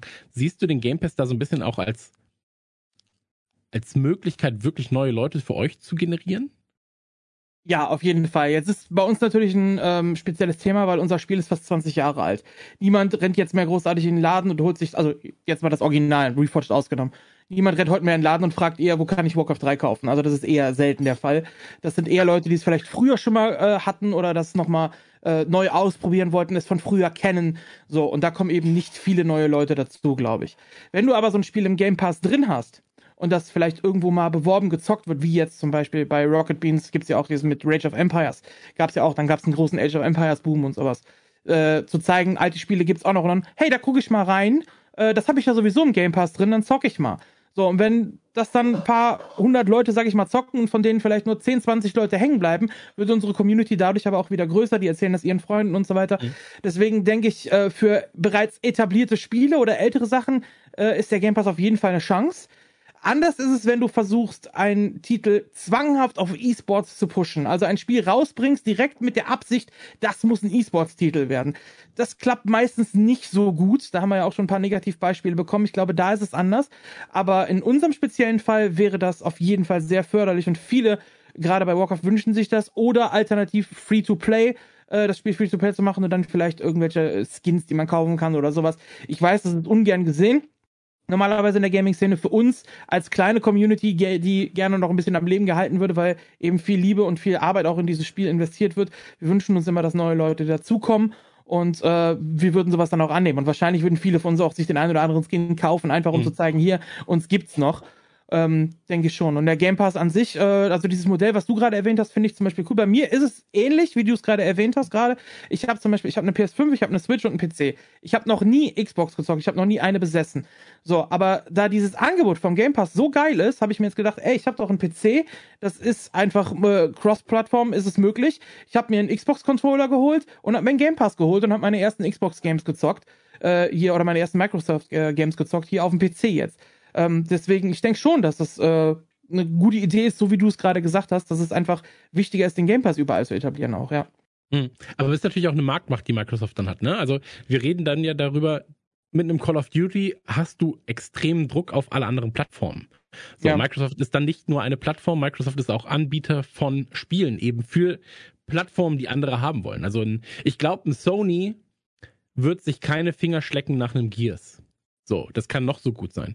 Aber bei einem Call of Duty, was davor eben Multiplattform war und auch oftmals mit PlayStation verknüpft wurde, aufgrund von Ligen, aufgrund von E-Sport, äh, aufgrund von ähm, einer E3, wo gegebenenfalls ein Trailer auch zuerst bei einer Sony-Konferenz gezeigt wird, ähm, das ist ein großer Verlust. Und das ist, glaube ich, ein Druckmittel, das Microsoft in der Hand hätte. Ja. Ähm, und wie gesagt, ich glaube noch nicht mal, dass sie äh, wirklich. Ich, ich, ich glaube, ihnen ist es egal, wie gesagt, wo, wo jemand spielt. Es geht eher darum, dass jemand die Titel spielt und dass es halt in diesem Game Pass passiert. Ähm, und dass sie aber dieses Druckmittel haben, um einer Plattform zu sagen, entweder ganz oder gar nicht. Weil man kann es immer noch schönreden, man sagt einfach so, ja, aber Retail-Versionen können wir nicht mehr machen, die Umwelt. So, das geht ja, ja. nicht, aber ihr könnt es digital runterladen. Äh, wir, wir stehen hier positiv da. Ähm, wenn wir über, wenn wir über E-Sport reden, reden wir bei Microsoft über Gears of War, was einen extremen Boom hat in den USA. So, in Europa eher weniger. Ähm, wir reden über Halo, hat äh, Flo gerade auch schon gesagt, wo auch der Multiplayer-Part äh, Free-to-Play wurde ähm, wo es dann einen Singleplayer-Part auch noch gibt. Ähm, wir reden dann aber auch über sowas wie Age of Empires. So, also ein ganz, ganz anderes Genre nochmal. Ähm, und wenn wir über E-Sport reden bei Activision Blizzard, reden wir vor allem über Titel wie Overwatch. Äh, wir reden über Warcraft, wir reden über Heroes of the Storm, ich zumindest. wir reden über World of Warcraft und wir reden über Call of Duty. Äh, also über Warzone. StarCraft auch. StarCraft auch, genau, ja. aber da war jetzt auch zuletzt eher also weniger. so, ähm, ich mache mich jetzt mal unpopulär und sage einfach, dass Warcraft 3 und StarCraft Heroes of the Storm keine Relevanz mehr im E-Sports großartig haben. Ähm, für den Main Jetzt gerade, genau. Genau. Es, es, ist einfach so. Ähm, du hast, wenn du wirklich bei E-Sports über Activision redest, dann musst du über die CDL sprechen, sprich die Call of Duty League, weil die einfach neben der Overwatch League, also das ist auch interessant, dass Activision Blizzard das gemacht hat. Die haben mit der Call of Duty League und der äh, Overwatch League die teuersten Ligen aller Zeiten im E-Sports bisher gegründet. Du musstest mehrere Millionen investieren, zumindest in der Overwatch League, ähm, dass du dich da einkaufen kannst. Das sind beides Franchise-Ligen, sprich es gibt kein Auf- und kein Abstieg. Es ist ein Modell nach der NFL- und NHL-Methodik. Und gibt es jetzt auch mittlerweile bei der LEC und LPL und Co. Aber trotzdem, das ist halt, das ist halt, das sind halt Preise, die in diesen Ligen stattgefunden haben. Das ist echt unglaublich.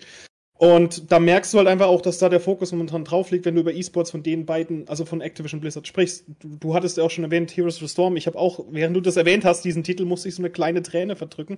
Ähm, weil klar, Warcraft 3 hat einfach leider das Problem, und was heißt das Problem? Es ist halt einfach ein älteres Spiel. Es ist jetzt schon fast 20 Jahre alt, dass da aktuell wirklich ein großer Boom stattfindet.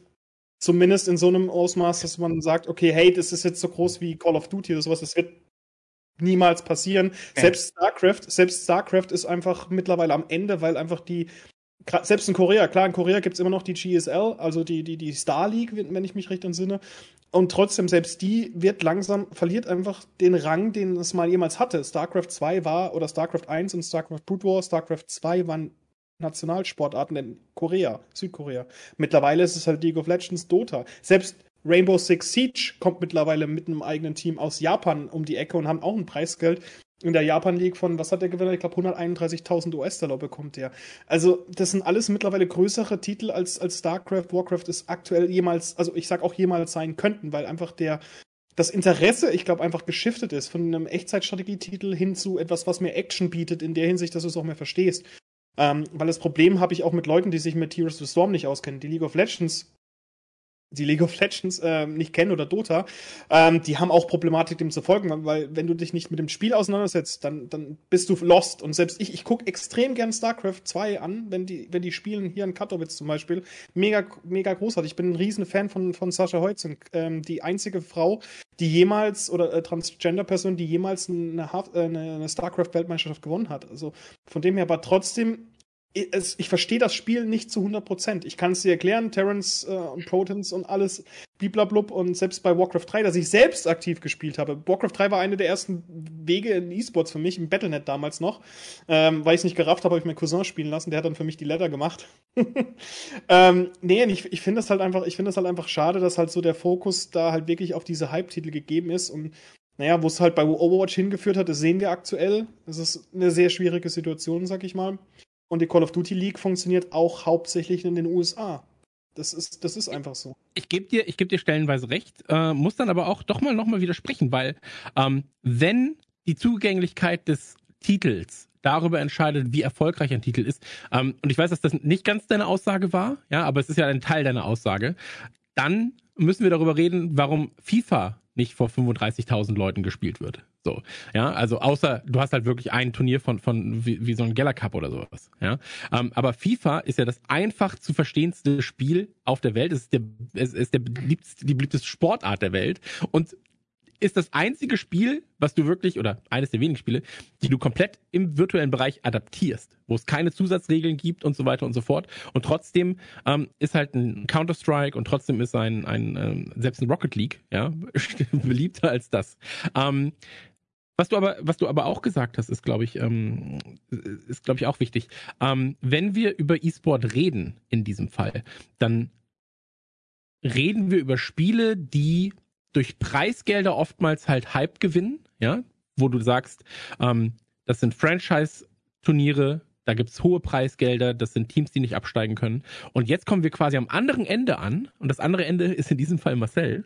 Ähm, weil, na, aber Marcel ist ja Teil einer Community, die mit extrem viel Liebe, mit extrem viel Hingabe ein Spiel spielt, das in den Grundzügen 20 Jahre alt ist, ähm, er ist Teil einer Community, die komplett von Blizzard verarscht wurde, von vorne bis hinten. Das muss man einfach so sagen. Also ähm, das Remake von Warcraft 3 ist eines der frechsten Releases der letzten 20 Jahre gewesen von einem großen Publisher. Und ähm, es wurden Sachen versprochen, die nicht eingehalten wurden. Es wurden ähm, sowohl im Voraus als auch im Nachhinein wurden Sachen versprochen, die nicht eingehalten wurden. Das muss man auch noch sagen. Ähm, man hat versucht, das zu shiften, indem man sagt, ja, ihr könnt das Spiel schon zurückgeben, aber auch das, der, das Kind ist in den Brunnen gefallen. Und ich glaube, das ist das größte Problem, das Warcraft 3 hatte, dass das Vertrauen in den Entwickler und in die Entwicklung komplett zerstört wurde. Also ich habe kein Vertrauen mehr, dass da irgendwas noch kommt. Und selbst wenn, wirst du nie wieder Hype aufbauen können für das Ding, weil das Ding war gehypt zum Zeitpunkt des der Ankündigung, das war gehypt, als ein Grubby das vorgestellt hat. Das war gehypt, als es dann ähm, die ersten Spieler auch spielen konnten in Auszügen. Aber dann wurde es komplett zerstört, wenn es keine Ladder gibt, wenn es keine Mod, keinen Mod-Support gibt, äh, wenn sowas darin steht wie, wenn ihr coole Maps macht, gehören sie leider uns, Leute. Sorry dafür.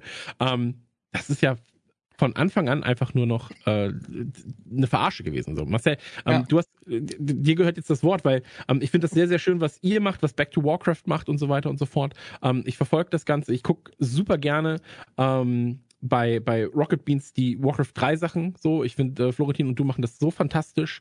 Ähm, mhm. Und das, das ist was, was mein Herz einfach wieder 20 Jahre zurückversetzt in die, in die gute alte Zeit, als wir noch jung waren. Und ähm, Deswegen er, erzähl mal, wie das bei euch aufgenommen wurde innerhalb der Community, sowohl vor als auch nach Release. Also erstmal, äh, das, was du gerade gesagt hast, wurde im Prinzip genauso von der Community aufgenommen, dass wir uns alle ziemlich verarscht gefühlt haben. Wir hatten dann ja die große Bühne beim asiatischen Turnier, wo es dann zum Finale kam, Moon gegen Thorsein, was übertragen worden ist, was auch in der Liste der schlimmsten E-Sports äh, Momente immer wieder gezeigt wird, war, weil es eben keinen richtigen LAN-Support sogar gab für dieses Spiel, was dann im Finale während einer Führung für Thorsain einfach dreimal äh, abgestürzt ist, das Spiel. Und am Ende hat Moon gewonnen, obwohl Thorsain eigentlich dreimal vorher die Maps gewonnen hatte. Ist dann aber abgeschmiert, also gab's Regames. So, das war der erste große Skandal, der E-Sport-technisch dann stattgefunden hat. Dann wurde gesagt, hey, wir wissen, es ist scheiße, wir kümmern uns drum. Und dann kam der erste Patch, beziehungsweise es hieß, es kommt jetzt ein Patch, es passiert was und wir alle hatten Hoffnung, dass was kommt und dann hauen die einen Patch raus, in dem die Naga, also einer der Warcraft Heroes, einfach brennende Fußspuren bekommt, die animiert sind. Und das war der Patch. So, dann fühlst du dich nicht nur in die Schnauze getreten, sondern du fühlst, dass du am Boden liegst und jemand pisst auf dich drauf. So ungefähr ja. hast du dich da in dem Moment gefühlt. Und ja, da es aber eine Community gibt, die so viel äh, Liebe noch in dem Spiel hat und so, ähm, wurde dann durch W3 Champions, also Warcraft 3 Champions, das ist eine Community-Seite, die ist Community-basiert, ähm, die hat eine Ladder kreiert für das Spiel. Das ist ein Zusatzprogramm, was man sich halt äh, holen muss, ein Launcher, über den man das Spiel dann startet, neben dem Blizzard Launcher noch. Und dann hat man eine Ladder mit einem MMR-System, mit regelmäßigen Finals, die mittlerweile über Back to Warcraft, über die, den größten Warcraft-Streamer äh, äh, oder Caster äh, da äh, gecrowdfundet wird. Das heißt, wir haben Preisgelder. Natürlich sind wir eine andere Liga. Wir können jetzt nicht mit Millionen Preisgelder mithalten. Das ist uns auch klar. Dafür ist unsere Community viel, viel zu klein. Aber wir haben trotzdem Preisgelder von bis zu 5, 6, 7.000 Euro. Letzte Saison sind wir sogar über 10 gekommen die eben durch die eigene Community dort gecrowdfundet werden. Die W3 Champions Lungs leben von Spenden aus der Community, von Patreon und Co. Ähm, die haben Features ins Spiel gemacht, äh, die es so noch nicht gab, an die vorher viele nicht gedacht haben. Es gibt, wie gesagt, eine eigene Ladder. Wir haben ein MMR-System, was äh, auf jeder Rasse einzeln basiert. Also jede Rasse hat einzeln sein MMR. Du kannst also mit Orc ganz oben spielen, mit Human ganz unten, bekommst immer noch Gegner, die auf deinem Level sind. Wir haben einen Zoom integriert ins Spiel. Äh, das heißt, du kannst es auch rauszoomen aus dem Spiel, weil es vorher immer so nah dran war. Das heißt, du hast einen besseren Überblick. Ähm, Blizzard hat es ja noch nicht mal hinbekommen, anständige Server zu machen. Das heißt, äh, du kannst Deutschland gegen Deutschland spielen und äh, spielst auf einem asiatischen Server und hast dann aber einen Ping von 300. Das gibt's bei W3 Champions auch nicht. Die haben eigene Server, die auch von der Community, vom eigenen Preise, vom eigenen, äh, von den eigenen Leuten durch Crowdfunding am Leben gehalten werden und bezahlt werden. Faire Server. Wir haben ein, äh, eine Reconnect-Funktion ins Spiel eingesetzt. Das heißt, selbst wenn du deinen 24-Stunden-Disk oder aus irgendeinem Grund einen äh, Disconnect hast, kannst du ins selbe Spiel wieder automatisch reinjoinen und verlierst nicht das Game. Das ist, sind alles Sachen, die die Community selber gemacht hat. Wir veranstalten unsere eigenen Turniere und so weiter und halten uns im Prinzip selber am Leben. Ich glaube, das ist ein spezielles Ding, was so im E-Sport fast schon einzigartig ist. Das liegt aber mittlerweile äh, oder liegt aber auch mit daran, dass wir eben eine vergleichsweise relativ durchschnittsmäßig alte Community sind, glaube ich. Weil bei uns sind alle so, ich sag mal, im Schnitt um die 30. Mhm. Das ist natürlich was ganz anderes als bei Fortnite oder Co. Wir äh, gehen halt alle auch irgendwie arbeiten, haben Geld da drin und investieren eben in unser Hobby ein bisschen Geld und sind bereit dafür zu zahlen und uns selber am Leben zu halten.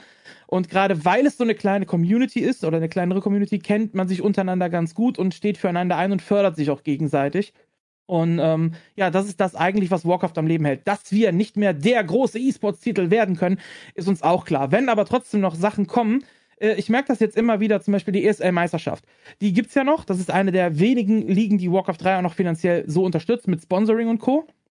Und die haben jetzt einen neuen Sponsor mit äh, Müllermilch, haben sie jetzt gerade bekommen für die ESL-Meisterschaft. Und die Warcraft-Szene ist wirklich so dankbar, dass ich andauernd Leute sehe auf Twitch, auf Discord oder sonst irgendwas, die sich deswegen allein nur jetzt mal eine Palette Müllermilch geholt haben und zu sagen, hey, ihr supportet uns, voll geil, wir support your supporters so ungefähr. Äh, wir nehmen alles, was wir irgendwie kriegen können und sind sehr dankbar dafür. Und was uns also einfach fehlt, ist, dass, dass Blizzard mal kommt und sagt, ey, ihr habt ja was Geiles gemacht. Äh, hier, wir, wir helfen euch oder so. Also unser größter Wunsch, ich weiß, das ist unrealistisch, aber der größte Wunsch von uns allen in der Community wäre, dass Blizzard das Warcraft 3 Champions Team einfach aufnimmt quasi und W3 Champions offiziell in, äh, in das Game integriert, den Jungs dafür ein bisschen Kohle gibt. Wahrscheinlich wird es billiger sein, als nur einen einzigen Mitarbeiter von denen zu bezahlen, mhm. großartig oder so. Aber dass es halt öffentlich wird, weil W3 Champions darf dafür kein Geld verlangen, weil sie eben dann Geld machen würden mit dem Eigentum von anderen Personen. Das heißt, die müssen das frei zur Verfügung stellen ja, das ist sowieso immer so eine rechte Sache da. Bei dem Ding ist immer schwierig. Und ähm, ja, deswegen ähm, ist das Ganze halt schwer für die, sich da auch zu finanzieren und eben so viel Zeit reinzusetzen, weil das alles Privatprojekte sind, die Leute machen, die Fa Familienväter sind, die noch einen Job haben und sich abends dann hinsetzen und vier, fünf Stunden äh, irgendwas programmieren und so für eine Community und im Prinzip da, dafür fast gar nichts bekommen, nur aus Liebe zum Spiel. Und so wird hm. Warcraft aktuell am Leben gehalten. Wenn du, wenn du dir wünschen könntest, ähm, wie du hast ja gerade gesagt, also du würdest dir wünschen, dass, äh, dass quasi WC3 Champions ähm, integriert wird, beziehungsweise dass man einfach sagt, so hey, ihr habt da so eine gute Vorarbeit geleistet, lasst uns doch mal schauen, wie wir diese Dinge implementieren können. Ähm, wenn du aber zurückdenkst, ähm, wir reden davon, Warcraft wurde immer über Fun-Maps und Co. auch noch am Leben gehalten. Also du hattest ja, ja. nicht nur den reinen E-Sport-Bereich, du hattest auch Fun-Maps. Ähm, es gibt Dinge wie Legion TD beispielsweise, ähm, oder auch natürlich Dota, ja, aber Legion TD ist jetzt eines der aktuellen Beispiele, wo jetzt Legion TD 2 als, äh, als, als eigenes Spiel veröffentlicht wurde. Und da war es dann auch auf dem Discord so, wenn du dich da so ein bisschen dann ähm, mit den Leuten unterhältst, die waren alle hyped auf Warcraft 3. Ja, also jeder war hyped, weil natürlich aus diesen Fun-Maps heraus, und das müssen wir auch sagen, ein Dota entstanden ist. Ja, ähm, aus diesen Fun-Maps heraus sind ähm, Sachen wie Tower Defense Games, ja, Element TD, eigenes Spiel mittlerweile so. Ähm, und es gab, glaube ich, keine Person, die früher Warcraft gespielt hat, die gesagt hat, hey, das war ja ein Upgrade. Da habt ihr was Gutes gemacht. Ja. So. Das war ja, das ist ja bombig gelaufen. Im Gegenteil. Sondern alte Server wurden abgestellt, du konntest die Ursprungsversion nicht mehr spielen. Ähm, du hattest keine vernünftigen Freundeslisten, du hattest äh, keinen Mod-Support so richtig, äh, du hattest keinen, wie du gesagt hast, also all das fehlte ja. Ähm, und dann kam ja Diablo 2 nach dem Release von Warcraft 3 und da haben sie ja schon mal zumindest halbwegs den richtigen Weg eingeschlagen. Also zumindest für mich als jemand, der, ähm, der, der 10, 11 Jahre lang irgendwie Diablo 2 gespielt hat. Äh, ich fühlte mich sehr, sehr heimisch wieder. Ähm, wenn wir aber jetzt über diese komplette E-Sport-Integration reden von ähm, Microsoft, Activision Blizzard und so weiter und so fort, ähm, dann müssen wir natürlich auch ein bisschen in die Zukunft gucken. Ja, wir müssen schauen, ähm, was sind unsere Wünsche, wo entwickelt sich der E-Sport dahingehend hin. Ähm, deswegen lass uns doch einmal kurz in die Runde fragen, was kann denn Microsoft tun, um Blizzard wieder zu alter Stärke zurückzuführen. Ist es nur eine Geldfrage, weil das dürfte eigentlich nicht der Punkt sein. So, also Blizzard als auch Activision verdienen genug Geld mit den Sachen. Ja, was muss man quasi tun, um zu sagen, hey, wir brauchen wieder ein gewisses Maß an gepolischtem Spiel, das wir rausbringen. Wir haben was Dickes in der Pipeline und wenn wir nur Blizzard nehmen, haben wir Overwatch 2, wir haben Diablo 4, wir haben Diablo Immortal ähm, und wir haben ganz sicher noch 10.000 andere Sachen, die irgendwo schon mal im Kämmerlein angefangen werden. Ähm, und da hatte ja, hattet ihr am Anfang schon gesagt, so, ähm, StarCraft Ghost wurde damals eingestampft. Ich habe StarCraft Ghost damals spielen können. Ähm, es war ein überdurchschnittlich guter Shooter, so, aber er war nicht gut genug für Blizzard-Verhältnisse. Sowas wird heutzutage nicht mehr passieren. Heutzutage kommt dann Resurrected doch raus. Ja, äh, nee, nee, Reforged doch raus. So, ähm, wo, wo muss Microsoft gerade ein, eingreifen? Äh, kannst du da vielleicht dann was zu sagen, Flo? Ja, ich musste gerade äh, an Draken Scale denken. Das war ja auch ein Microsoft-Spiel, wo dann Microsoft gesagt hat, nee, bringen wir nicht raus, weil es nicht funktioniert hat. Ähm, ich glaube, das ist es. Also, äh, verzeih mir bitte den Ausdruck, aber die Eier in der Hose zu haben und zu sagen, hey, wenn das Produkt einfach nicht passt, dann lassen wir es einfach. Und ich glaube, ja, es, es wäre vielleicht utopisch zu sagen, wenn, wenn Microsoft schon früher Blizzard Activ Activision Blizzard gekauft hätte, dass dann sowas wie Reforge nicht passiert wäre, lässt sich schwer, lässt sich schwer sagen. Aber grundsätzlich, um da wieder ein polishes Produkt an den Markt zu bringen, sollte man wirklich sich dessen bewusst werden, wo man herkommt. Und Blizzard hat früher, das hatten wir, glaube ich, zu Beginn dieser Diskussion gesagt, die haben früher Spiele auf den Markt geschmissen, die hattest du vielleicht ein Patch drauf und dann war's das, dann konntest du das spielen also ganz ehrlich, Diablo 1, Diablo 2, das waren fantastische Spiele. Warcraft 2, Warcraft 3, das sind, das sind Spiele, die ich immer noch heute in meinem Herzen mit mir rumtragen, weil ich einfach damit aufgewachsen bin und ich sie immer noch toll finde. Heute aber einfach keinen Zugang mehr dazu habe. Und Reforged hat mir mein Herz so halb gebrochen. So. Es ist, es ist halt einfach so. Und ich glaube, man muss wirklich konsequent ein Produkt ähm, in der Hinsicht unterstützen, dass man merkt, hey, das, das funktioniert so nicht, dass man dann sagt, okay, wir brechen ab und gehen in eine andere Richtung. Das, das ist das, was ich, was ich mir wünschen würde und was ich halt eigentlich auch für die Zukunft der, von Microsoft sehen will. Ich, find, ich finde, bevor ich die Frage an Marcel weitergebe, ich finde, dass ähm, Microsoft sehr, sehr konsequent ist in ihrer Umsetzung aktuell.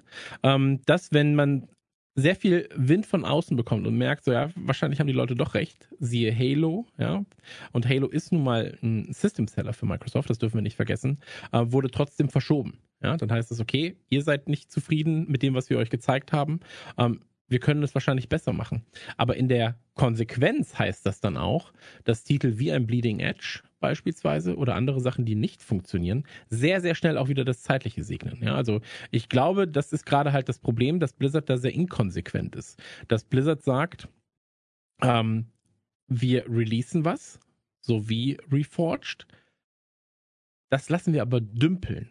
Und das gleiche passiert gerade auch bei HOTS. Ja, also die Community fühlt sich alleingelassen. Man kriegt kein richtiges Licht. Man weiß nicht, was ist in einem Jahr, was ist in zwei Jahren. Lohnt es sich überhaupt jetzt gerade noch da Zeit zu investieren? Ja, werden die Server vielleicht auch wieder abgestellt? Was macht ihr, wenn, also klar, es gibt immer, es gibt immer seine Wege, so, aber was macht ihr, wenn Warcraft Server abgestellt werden? Was macht man, wenn Heroes of the Storm Server abgestellt werden?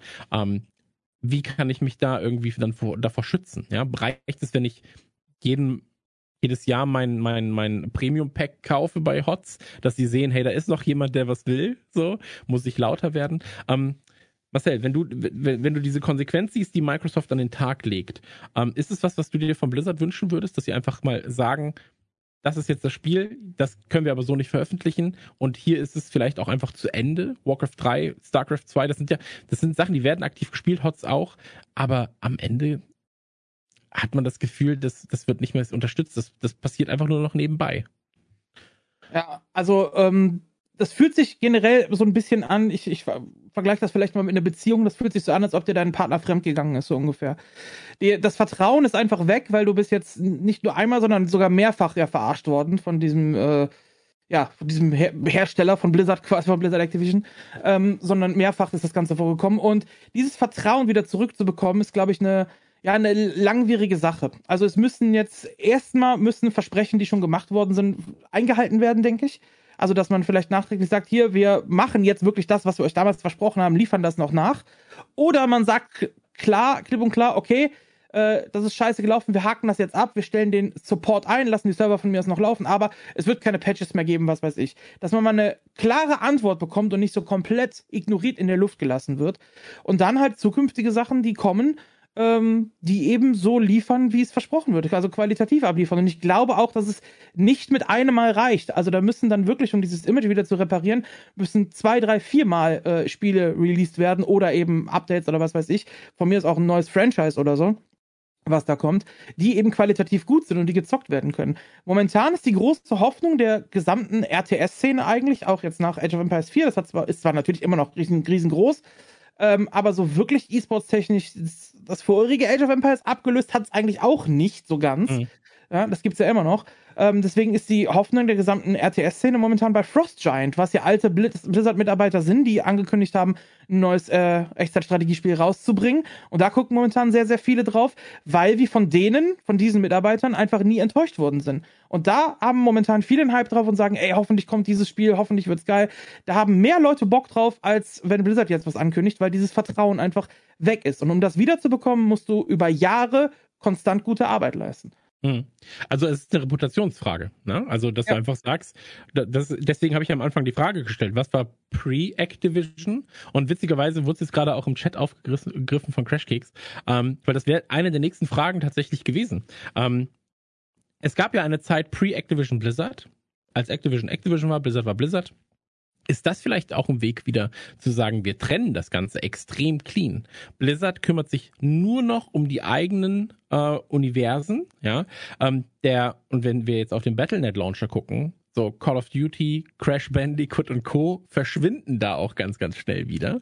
Ähm, und es wird wirklich wieder innerhalb dieses Blizzards-Universums so ein bisschen, ähm, ja, nicht Vetternwirtschaft betrieben, aber das muss sich halt alleine halten können. Ja, Blizzard muss wieder Blizzard sein und nicht aufgewichen, äh, aufgeweich, aufge, aufweichend.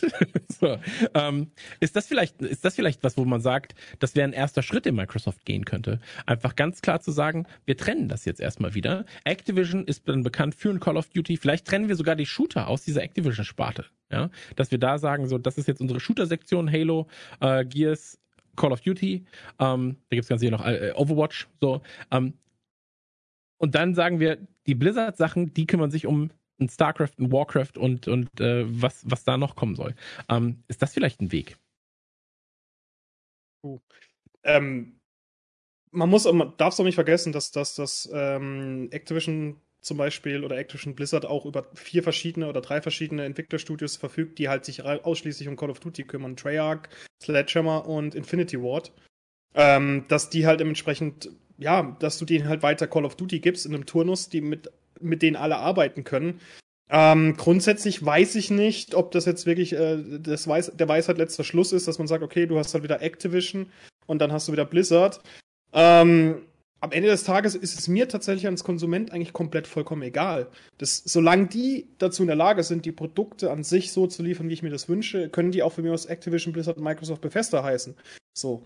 Das ist, das ist mir dann kom komplett Latte, wirklich gesagt. Vielleicht in der Kommunikation, ja, da würde ich sagen, okay, kann man schon ein bisschen auch mit diesem Nostalgiebonus arbeiten. Hey, wir waren früher mal besser, wir sind wieder, wir sind wieder besser, so im Endeffekt, oder wir sind wieder wer. ähm, aber grundsätzlich, weiß nicht, mich interessiert das tatsächlich gar nicht. Ich will einfach nur, dass die Produkte am Ende des Tages so funktionieren, wie wir sie als Spieler, als, als Zuschauer sie sehen, vorgesetzt bekommen, ohne dass wir uns wirklich großartige Gedanken darüber machen müssen, oh, gut, wird das was, wird das nicht was, sondern ich will einfach ein gescheites Spiel haben. Aber wir wissen alle, wie der Spielemarkt sich entwickelt. Also ich glaube, bevor wir ein, ein schönes, wunderschönes Warcraft 4 sehen, wird erstmal Warcraft auf Mobile rauskommen. Ist einfach so. Ich, ich denke auch, eine Trennung zwischen Activision und Blizzard wäre in erster Linie so ein, hätte in erster Linie so einen Symbolcharakter. So, wir berufen uns auf unsere alte Stärken erstmal. Und es wäre zumindest ein Zeichen, wir ändern was, hier passiert was. Mhm. Weil aktuell äh, hat man ja die letzte große News, die kam, ist eben Microsoft kauft auf. Aber wie sich das Ganze jetzt ändern wird, was alles passieren wird, was sich ändert und so, da warten wir ja noch drauf. So, und das wäre zumindest mein erstes Zeichen hier. Wir haben gesehen, da stimmt was nicht, wir ändern was. So, das würde zumindest mal für Aufmerksamkeit sorgen und dann kommt es eben darauf an, was bringst du als nächstes? Bringst du Leistung oder nicht? Und darauf kommt es am Ende an. Genau, aber wir sind uns, glaube ich, einig darüber, dass das, was wir eigentlich wollen und das, was wir fördern, äh, äh, fordern von Microsoft, ist, dass wir das Gefühl haben, da regt sich was und nicht nur, wir haben was aufgekauft und es geht einfach so weiter. Ja, sondern dass man dann auch mal einen Plan vorlegt und sagt, wir haben uns jetzt mal das Portfolio angeguckt. Endlich konnten wir mal, endlich konnten wir Diablo 4 mal spielen hier bei, bei Microsoft. Äh, wir haben uns das angeguckt und wir haben folgende Pläne dafür. Wir haben folgende Pläne für Diablo, wir haben folgende Pläne für ähm, ein Call of Duty. Wir haben folgende Pläne für drei, vier andere große Marken und außerdem darf Blizzard auch noch, ähm, weil wir denen was zur Verfügung stellen von unseren sonstigen Entwicklerstudios. Und da muss man ja auch einfach sagen, Microsoft ähm, besitzt mittlerweile so viele Studios, so viel Know-how, dass allein ein Zusammenschluss, ja, so, ey, Blizzard-Leute, ruft doch mal Bethesda an. Check doch mal aus, was die mit Elder Scrolls gemacht haben. Check doch mal aus, woran jetzt gerade die Jungs arbeiten, die die Fallout-Serie machen. So, guckt euch das doch mal an, lasst euch da mal ein bisschen inspirieren, guckt mal, wie ihr das für euer Universum nutzen könnt. StarCraft meets äh, ein Heroes of the Storm MMO. Ja, so. Ähm, denken wir größer, denken wir dann plattformübergreifend, denken wir auch darüber nach, wenn das in fünf Jahren kommt, ähm, wir dann gegebenenfalls schon auf der PlayStation mit dem Game Pass stattfinden, äh, wir dann Mobile stattfinden, wir, wir, wir auch in VR stattfinden, wie können wir das Ganze halt verknüpfen? Ja, wie schließen wir niemanden aus und wie kriegt man dann gegebenenfalls noch E-Sport integriert, so dass er nicht kackenlangweilig ist wie, wie bei World of Warcraft? So. Also, wie kriegt man aus diesem ganzen Know-how und aus der eigentlich guten Reputation, die viele der Studios auch, auch ähm, haben, ein Produkt hin, das sagt, wir sind wieder zurück. So, Blizzard ist wieder bei alter Stärke. Ähm, weil, wenn ich mir anschaue, wie Call of Duty sich entwickelt, ähm, ich hätte nie gedacht, noch vor zwei Jahren, dass ich jemals wieder mehr als zehn Stunden im Call of Duty hänge. So. Mittlerweile bin ich irgendwie Top 0,2% Warzone-Spieler und habe irgendwie, weiß ich nicht, gefühlt eine Milliarde Stunden in ein Warzone gesteckt. So. Ähm, obwohl ich davor nichts mit Battle Royale anfangen konnte, obwohl ich davor nichts ähm, oder sehr wenig noch mit Call of Duty zu tun hatte, sondern immer nur reingeguckt habe. Aber es hat mich halt, es hat mich gekickt, weil ich mit Modern Warfare abgeholt wurde im Multiplayer, weil da eben dann wieder dieser, ich sag mal, 2008, 9, 10er Heaper auf einmal da war. Call of Duty schnelle Belohnung. Dann wurde das Ganze halt erweitert durch Warzone, durch Teambuilding. Ähm, durch, und jetzt kommen wir zu dem Punkt, der, der Blizzard in meinen Augen auch einfach fehlt. Warzone wurde stetig weiterentwickelt, nicht immer positiv, also bei weitem nicht immer positiv. Also mit jedem Patch war erstmal das Gemecker natürlich auch groß. Die und die Waffe ist zu stark. Hier, ihr habt eigentlich nur wieder Skins reingeladen äh, in, in, den Shop. So, das Spiel ist einfach immer noch verbuggt und scheiße. Framerate-Einbrüche. Aber du hast gemerkt, man arbeitet stetig dran. So, es wird stetig weiterentwickelt ähm, und es gibt kontinuierlichen Support, auch wenn mal was scheiße läuft. Und ähm, das ist halt was, was bei Blizzard jetzt gerade komplett fehlt, in meinen Augen. Das fehlt bei den großen Spielen. Ähm, es ist undurchsichtig. Ein Diablo 2 versucht es durchsichtiger zu machen, aber auch da wann kommt denn der, wann, wann kommt der, oder wann kam der äh, PTR? Ja, so, wann gibt es die Ladder? So, das sind alles Sachen, wo die Leute seit, seit Wochen, seit Monaten fragen. Ähnlich ist es ja auch bei Warcraft. Wann war die Letter damals angekündigt? Für kurz nach Release? Für August 2020. Ja. Ist sie jetzt schon da? Nee. Ja, genau. Also, und, und da gab es dazwischen wie viele Updates davon? 0,2. Äh, ja, es gab, glaube ich, zwei Updates. Einen, einen richtigen, also einen Patch gab es auch wirklich, einen Balance-Patch, den gab es auch, der ist jetzt aber auch schon knapp anderthalb Jahre her. Und äh, ja, danach hat man dann auf einmal gar nichts mehr gehört. Aber das, es, ist ja, es ist ja jetzt nicht nur Warcraft. Ey, ganz ehrlich, wenn wir uns zurückerinnern, was das für, ein, für eine Shitshow war mit dem, mit dem Launch von Diablo 3. Also, Ja. das war ja auch eine ganz, ganz, ganz große Krütze. Das Spiel an sich ist hinterher fantastisch gewesen. Also, Diablo 3 habe ich, glaube ich, für drei Plattformen, Switch inklusive. Und es ist toll, aber der Launch, der war ja unfassbar katastrophal. Also, da müssen wir nicht drüber reden. Aber, aber ich glaube, da kann sich ja mittlerweile kaum jemand von frei äh, äh, reden. Ja, also auch wenn du merkst, so äh, wie ein Lost Ark gelauncht ist, wie ein, wie ein ähm, Ja, nee, aber Diablo World 3 Launches. damals, ich meine, dass du Ja, dich, der dass du ich- dich ich halt ich weiß, du meinst, einloggen konntest und, und, und es gab ja nicht mal eine, eine, wie heißt es, eine Warteliste, gab es ja auch nicht mehr. Du hast immer nur eine Fehlermeldung bekommen, ja, es geht nicht, ist alles Hm. voll. Und dann auch noch das Debakel mit dem Echtzeit äh, äh, Marktplatz, Haus. Ähm, also Echt, Echtgeld Auktionshaus, ja. es hat schon, ich würde schon sagen, so dieser, dieser, dieser Niedergang hat schon damals angefangen, so ein bisschen, als man gemerkt hat, ja, okay, gut, wir haben es jetzt halt einfach ver verkackt in der Hinsicht so. Und ich glaube, selbst, ja, Overwatch ist so das Einzige, wo ich jetzt wirklich sagen würde, okay, das ist so relativ fehlerfrei aktuell, Anführungszeichen. Und jetzt warte ich halt mal, was bei Overwatch 2 rauskommt, aber ja, das hat schon mit Diablo 3 so ein bisschen angefangen. Hm. Lass uns einmal noch ganz kurz äh, was besprechen. Und zwar ähm, ist es natürlich so, die ähm, ja, äh, also der Markt konsolidiert sich so ein bisschen. Äh, was wird als nächstes geschluckt? Da müssen wir gleich natürlich auch noch drüber reden. Aber wenn wir uns den Markt gerade angucken, dann haben wir ähm, einige Big Player, ähm, die Plattformen bieten. Ja, also Epic Games bietet eine Plattform mit dem eigenen Launcher, ähm, wo sie auch dicke Pferde drin haben im Stall mit Fortnite und mit Rocket League. So, ähm, dann hast du Sony, die eine eigene Plattform haben. Du hast Microsoft mit einer eigenen Plattform. Ähm, wobei ihnen aber auch auf dem PC natürlich durch verschiedene Launcher und Co. Ähm, ich sag mal so, äh, Platz vom Kuchen abgen äh, die Kuchenstücke vom von der Torte. sie haben nicht die, sie haben nicht 100% äh, des des des äh, Platzes. Und da muss man sagen, bei beim ähm, beim PC hast du den Windows Store, du hast den Game Pass, du hast äh, Steam natürlich.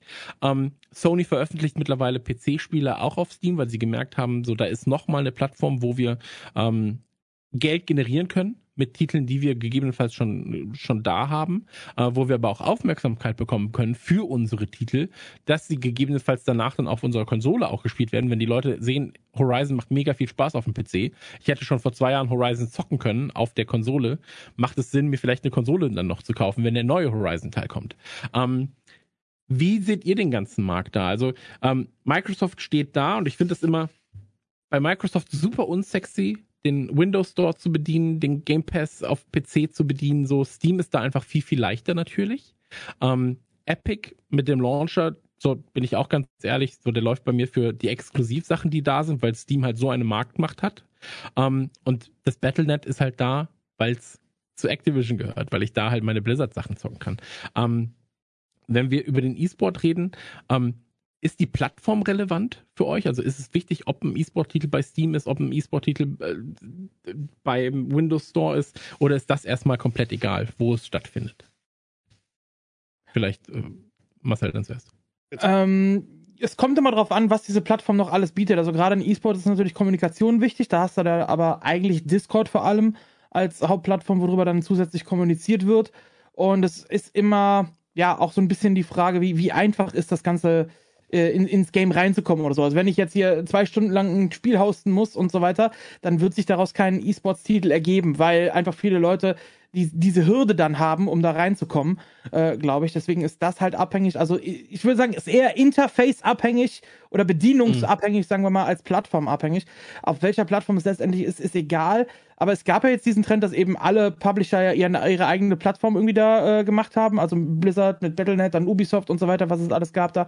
Aber das ist ja jetzt auch so ein bisschen rückläufig momentan, ne? Also ich es glaube, öffnet wenn, sich wieder. Es öffnet sich Genau, wieder. es, ja, das, das schon. Ähm, es wäre halt einfacher, wenn alles auf einem Ding wäre für, äh, für den Endkonsumierer, das schon wahrscheinlich, aber ob das jetzt finanziellen Sinn macht, ist wieder was anderes. Ähm, ja, ich würde sagen, es kommt drauf an, gerade in-game, wie es da aussieht, äh, mit so einem mit Freunden hinzufügen, mit dem Spiel hosten, äh, können andere Freunde zugucken und Observer-Modus ist auch immer wichtig, gerade für E-Sports-Titel, äh, der gut funktioniert, der äh, auch gute Angaben hat, von dass du so einen Überblick hast, eben gerade in Spielen, die äh, mehr Spieler äh, sind, wo du 6 gegen 6, 10 gegen 10, was auch immer spielst, da so einen Überblick zu haben, das ist immer wichtig. Gerade sowas ist dann eher ausschlaggebend für E-Sports, glaube ich, als die Plattform selber. Mhm. Äh, Flo, magst du das ergänzen? Naja, ich überlege gerade, also mir sind eigentlich Stores vollkommen egal, weil die eigentlich nicht ausschlaggebend dafür sind, auf welcher Plattform sie stattfinden. Ja. Ähm, wenn wir über E-Sports reden, über den modernen E-Sports, müssen wir einfach PC nehmen. Du hast eigentlich fast alles findet auf dem PC statt. Die Overwatch League wird auf dem PC gespielt, Call of Duty League ist, glaube ich, mit ab eine der wenigen, also wird auch auf dem PC gespielt, aber du hast die Controller halt im Endeffekt. Halo wird auf dem PC gespielt mit Controller. League of Legends, Dota, Heroes of the Storm StarCraft, Warcraft, das sind alles PC-Spiele im Endeffekt. Ähm, also da müssen wir nicht drüber reden. E-Sports findet hauptsächlich auf dem PC statt. Und ob es jetzt im ähm, Epic Store, ob, einzige, ob im, ganz kurz, ob du es jetzt im ja. Epic Store oder oder im, oder, oder im Steam Store, ist mir vollkommen latte im Endeffekt. Mhm. Also ich glaube, das Einzige, was, was E-Sports technisch auf Konsole ist, sind so Beat'em-Ups, also Street Fighter, ja, genau. und so. Das hast du halt auf Konsole dann, ja aber selbst Street Fighter 5 zum Beispiel wird ja auch auf, auf dem PC gespielt. Tekken 7 ja. wird auch auf dem PC gespielt. Ähm, was ich aber weiß, Metal, Model Combat zum Beispiel ist eine PlayStation-Domäne. Ähm, aber klar, ja, Beat'em-Ups, ja, Fighting Games, Fighting Games muss man ja sagen, Fighting Games sind die Titel, die wirklich auf der Konsole stattfinden, hauptsächlich. Mhm. Ähm, Microsoft dann natürlich aber auch mit äh, Halo Gears eine sehr starke Konsolenvergangenheit trotzdem. Ähm, und wenn wir aber über Microsoft reden, dann reden wir ja auch darüber, dass ähm, Microsoft ist extrem darauf bedacht, dass ihre Spiele von jedem gespielt werden können. Ja, also äh, Spiele haben ähm, eine komplette Controller und äh, und und Maustastatur-Support. Ja, du kannst du kannst einfach im Game komplett wechseln. Ja? Ähm, Microsoft ist darauf bedacht, dass es äh, Crossplay gibt. Microsoft ist aber auch darauf bedacht, ähm, dass es Cross-Save gibt. Das heißt also, ich kann ähm, meine Spiele hier anfangen, dort weiterspielen. Gears als bestes. Äh, Gears ist tatsächlich, glaube ich, das beste Beispiel für ähm, komplette ich sag mal so, Integration von allen Möglichkeiten, die du jetzt aktuell fast hast, ja. Ähm, neben Fortnite vielleicht noch. Das heißt, ich kann auf dem PC anfangen, kann an die Konsole gehen, kann da weiterspielen. Ähm, hab mein Safe Game, hab meine alle Daten, die ich brauche. Es ist das gleiche Konto und so weiter und so fort. Ähm, und ich glaube, dass das was wäre, was Blizzard zum Beispiel auch gut tun würde. Ja, also es gibt jetzt die Konsolenversion von Diablo, es gibt die Konsolenversion, äh, Diablo 3, äh, die Konsolenversion, äh, die, die PC-Version von Diablo. Ähm, bei Diablo 2 ist es ähnlich so jetzt gerade. Du hast die PC-Community, du hast die äh, Konsolen-Community, die Konsolenversion von Diablo 2, natürlich auch wieder, weil es, es gibt ja immer irgendwelche Gründe, aber es ist halt kein reines, ich zocke jetzt mit meinen Konsolenkumpels zusammen möglich, sondern ich kann meinen, ich kann meinen Charakter bei Diablo 2 auf dem PC spielen, kann auf die Konsole weiterspielen, habe da aber keine vernünftigen Lobbys, so und so weiter und so fort. Ich kann keine, keine, keine vernünftigen Spiele hosten. Das funktioniert alles immer nur so sehr, sehr umständlich. Ähm, bitte, Flo? Wir müssen aber da halt unterscheiden, von was wir gerade sprechen, weil das, was du gerade ansprichst, was du wahrscheinlich gerade, äh, also die Quintessenz aus dessen, was du gerade meinst, ist ja das Cross-Save-Ding im Endeffekt. Ähm, weil davor sind wir über e auf E-Sports eingegangen an sich und den E-Sports kannst du halt nicht vom PC mit auf die Konsole mitnehmen oder umgekehrt, sage ich jetzt mal. Ähm, weil du halt in einem gewissen, also in einem Wettbewerb, sag ich mal, musst du halt auf einer bestimmten Plattform spielen, damit das Ganze überhaupt stattfinden kann. Auch was die Connectivity angeht. Ich weiß, ich, ich, ich habe jetzt gerade nur Cross-Save die ganze Zeit im Kopf gehabt, aber du, du meinst halt Cross-Save und nicht Cross äh, und nicht halt ähm, Cross-Play, weil Cross-Play ist halt auch im E-Sports etwas, was ein bisschen schwierig ist. Genau, äh, ja, absolut richtig. Ähm, ich glaube aber, dass es halt äh, Spiele gibt, bei denen es egal ist, auf welcher Plattform du spielst. Also wenn du jetzt ein FIFA beispielsweise, Rocket League, Rocket League FIFA und so weiter und so fort. Ähm, FIFA auch nicht tatsächlich. FIFA wird immer noch bei Turnieren zwischen PlayStation und Xbox unterschieden und PC findet gar nicht statt. Ja, ich, ich halt weiß, so aber es wäre so, einfacher bei solchen Titeln halt. Natürlich ist es klar, bei einem, bei einem Warcraft 4 ja, wird ein Maus- und Tastaturspieler aller Voraussicht nach, sage ich mal, ähm, Vorteile gegenüber einem Konsolenspieler haben. Ähm, Call of Duty regelt das Ganze natürlich dann über Aim Assist auf dem ja. Controller und so weiter und so fort. Ähm, Gleiches machen andere Shooter. Was man davon Ja, ja aber, aber wenn du, wenn du Sachen wie Aim Assist aber reinbringst, dann kannst du das auf äh, professionellem E-Sport-Level nicht machen, weil das ist ein genau. Wettbewerbsunterschied. So, das geht einfach nicht. Ne? Deswegen, genau, ich, ich sag nur, dass es da nochmal, dass, dass es da anders ist und dass man da halt dann nochmal unterscheiden muss. Und Call of Duty macht es ja zumindest dahingehend, dass wenn du, ähm, du kannst entscheiden, ob du als äh, als, als, als Konsolen- oder als Controller-Spieler, ich spiele zum Beispiel am PC mit einem Controller, ich kann entscheiden, möchte ich überhaupt mit Maustastaturspielern in eine Lobby kommen. Ja? Ähm, ist dann kein E-Sport, aber ist zumindest halt der Multiplayer. So. Und ich glaube, dass es halt, und darauf wollte ich vor allem hinaus, Microsoft ist extrem bedacht, dass Spiele von jedem gespielt werden können und dass Spiele dahingehend optimiert sind, dass sie komplett frei belegbar sind, dass du halt sehr, sehr kleine Einstiegshürden hast. Und ich glaube, das ist der erste Schritt in den E-Sport. Ja, also wenn ich jetzt an der Konsole merke, mir gefällt Call of Duty, vielleicht ist es dann der nächste Schritt zu sagen, ich würde es aber gerne irgendwie mit 120 Frames spielen, 240 Frames auf einem geilen, äh, geilen Rechner und es soll nochmal geiler aussehen. Und dann hole ich mir vielleicht den PC und komme dann in diese E-Sport-Ecke auf den PC rein. Ja, also ähm, ich glaube halt, dass es da wirklich darum geht, die Spiele sehr zugänglich zu machen für jeden und da halt aber dann aber auch die Hürden extrem klein, wenn ich dann das System wechsle, zumindest. Ja, und ich, also was ich noch finde, ist, E-Sport hat ja auch immer eine, eine sehr starke soziale Komponente. Also Mhm. äh, gerade seitdem du auf Konsolen dann eben auch deine Voice Assistance hast und mit deinen Gegnern oder mit deinen äh, Allies quatschen kannst und so, bilden sich da auch eher so Gruppen, die eben das eine Spiel spielen und wenn die dann eben Spaß dran haben, an einem Call of Duty als Squad immer zusammen zu spielen, dann vielleicht irgendwann mal sagen, ey, lass uns doch einfach mal in der Liga anmelden und so ist halt der Weg in den E-Sport. Also die soziale Komponente sollte man, wenn man einen E-Sports-Titel speziell dann haben will, sollte man da auch nicht unterschätzen, finde ich. Mhm.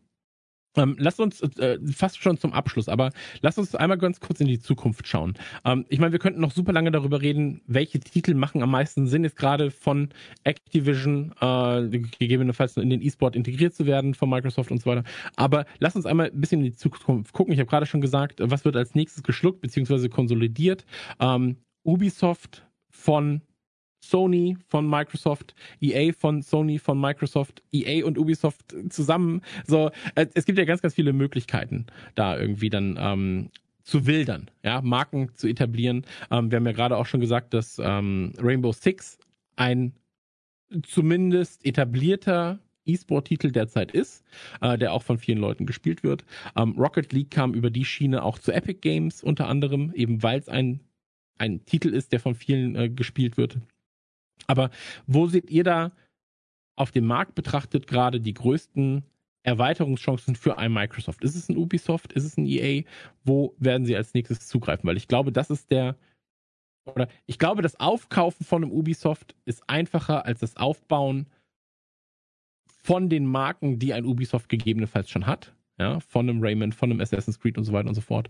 Ähm, und es ist auf Dauer gesehen wahrscheinlich sogar günstiger, wenn du Ubisoft kaufst, als wenn du mit der eigenen Manpower versuchst, das Ganze zu etablieren. Ja, weil wir genau wissen, wie schwer es ist, eigene Marken in der Form zu etablieren, dass sie so groß sind wie bestimmte Ubisoft-Titel. Ähm, Flo, du hast auch einen guten Überblick. Du bist äh, seit langem in dem im, im, in der Games-Industrie äh, drin. Ähm, kannst du da was dazu sagen? Was glaubst du, wo wird als nächstes gewildert? Spontan könnte ich mir gut vorstellen, selbst wieder Microsoft, dass sie sich bei EA bedienen. Warum EA? EA Play ist schon im Game Pass integriert. Also die arbeiten schon sehr eng miteinander zusammen und EA deckt eigentlich auch eine Sparte ab, die Microsoft gar nicht bedient.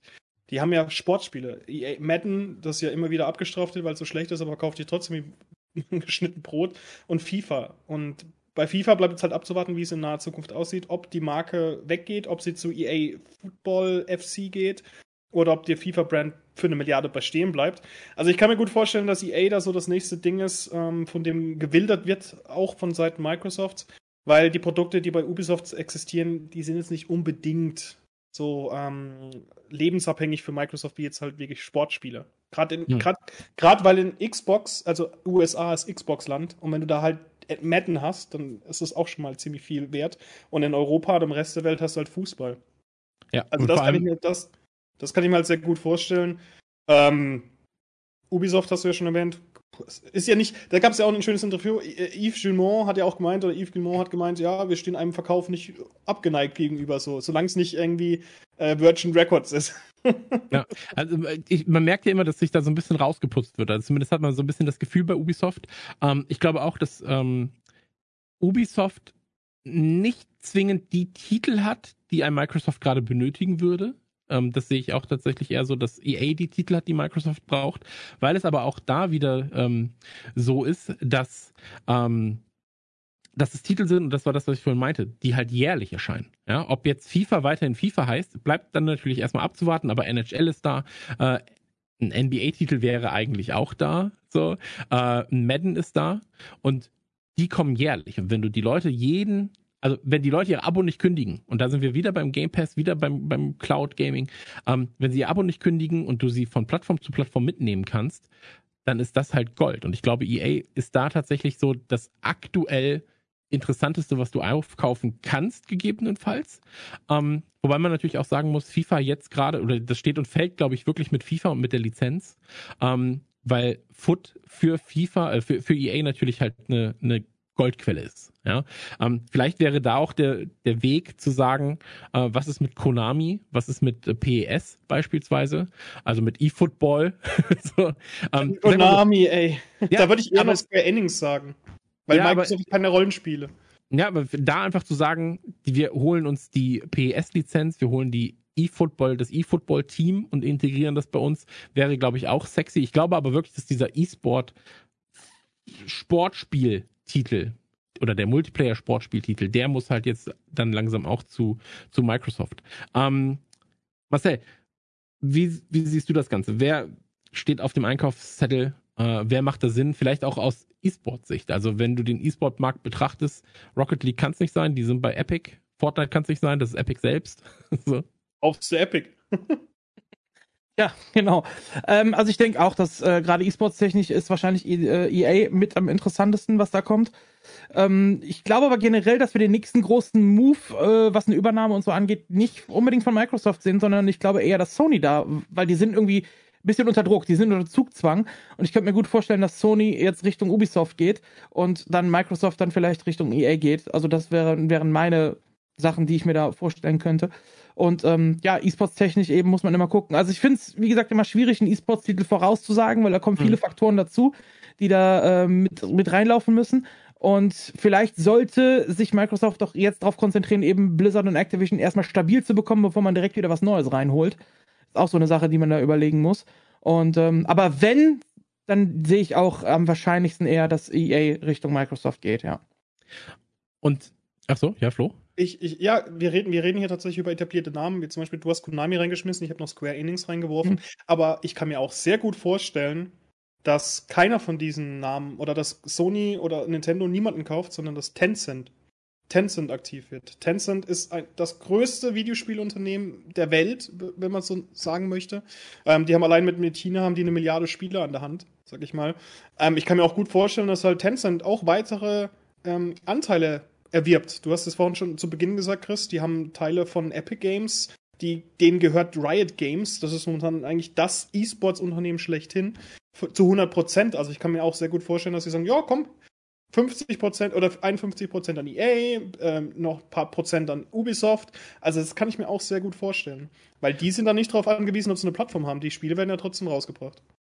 Absolut, ja, aber das war ja genau das, was ich am, äh, am Anfang meinte. Ne? Also wenn du, ähm, wenn du, oder du brauchst nicht zwingend die Plattform, das ist ja auch, glaube ich, der Microsoft-Weg so.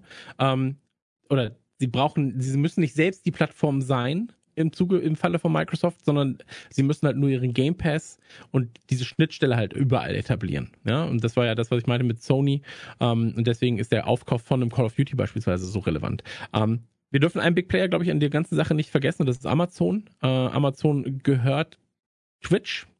Und ähm, was Microsoft dahingehend versucht hat mit Mixer, war, ich sag mal, semi-erfolgreich.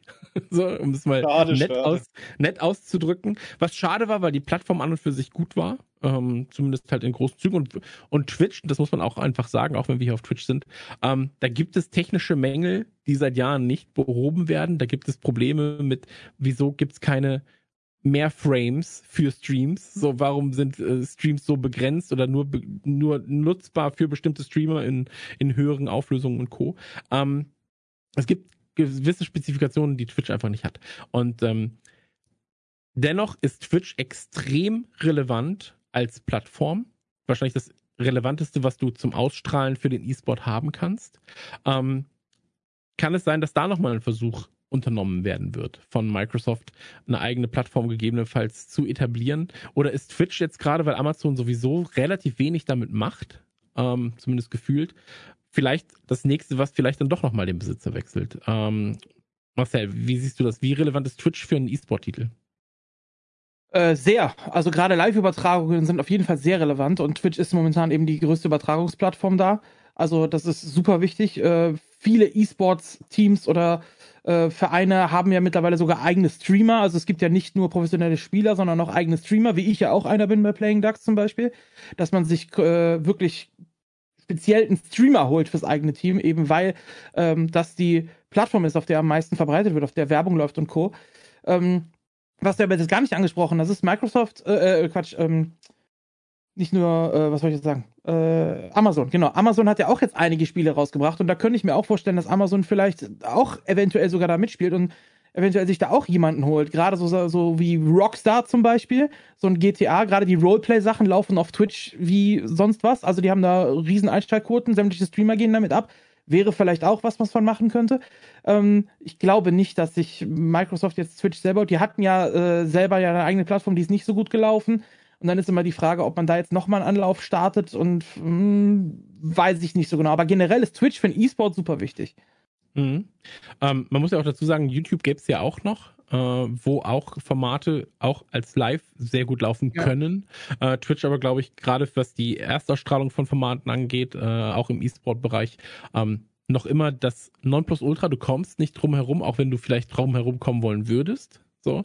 Ähm, was dann die Zweitauswertung, wie jetzt hier beispielsweise bei uns so, es ist, sage ich jetzt mal grob, äh, egal wie viele Leute jetzt gerade zugucken, ob wir mal vor 6000 Leuten, mal vor 5 Leuten streamen, weil wir haben halt als sekundäre Ausspielplattform äh, dann kicker.de so.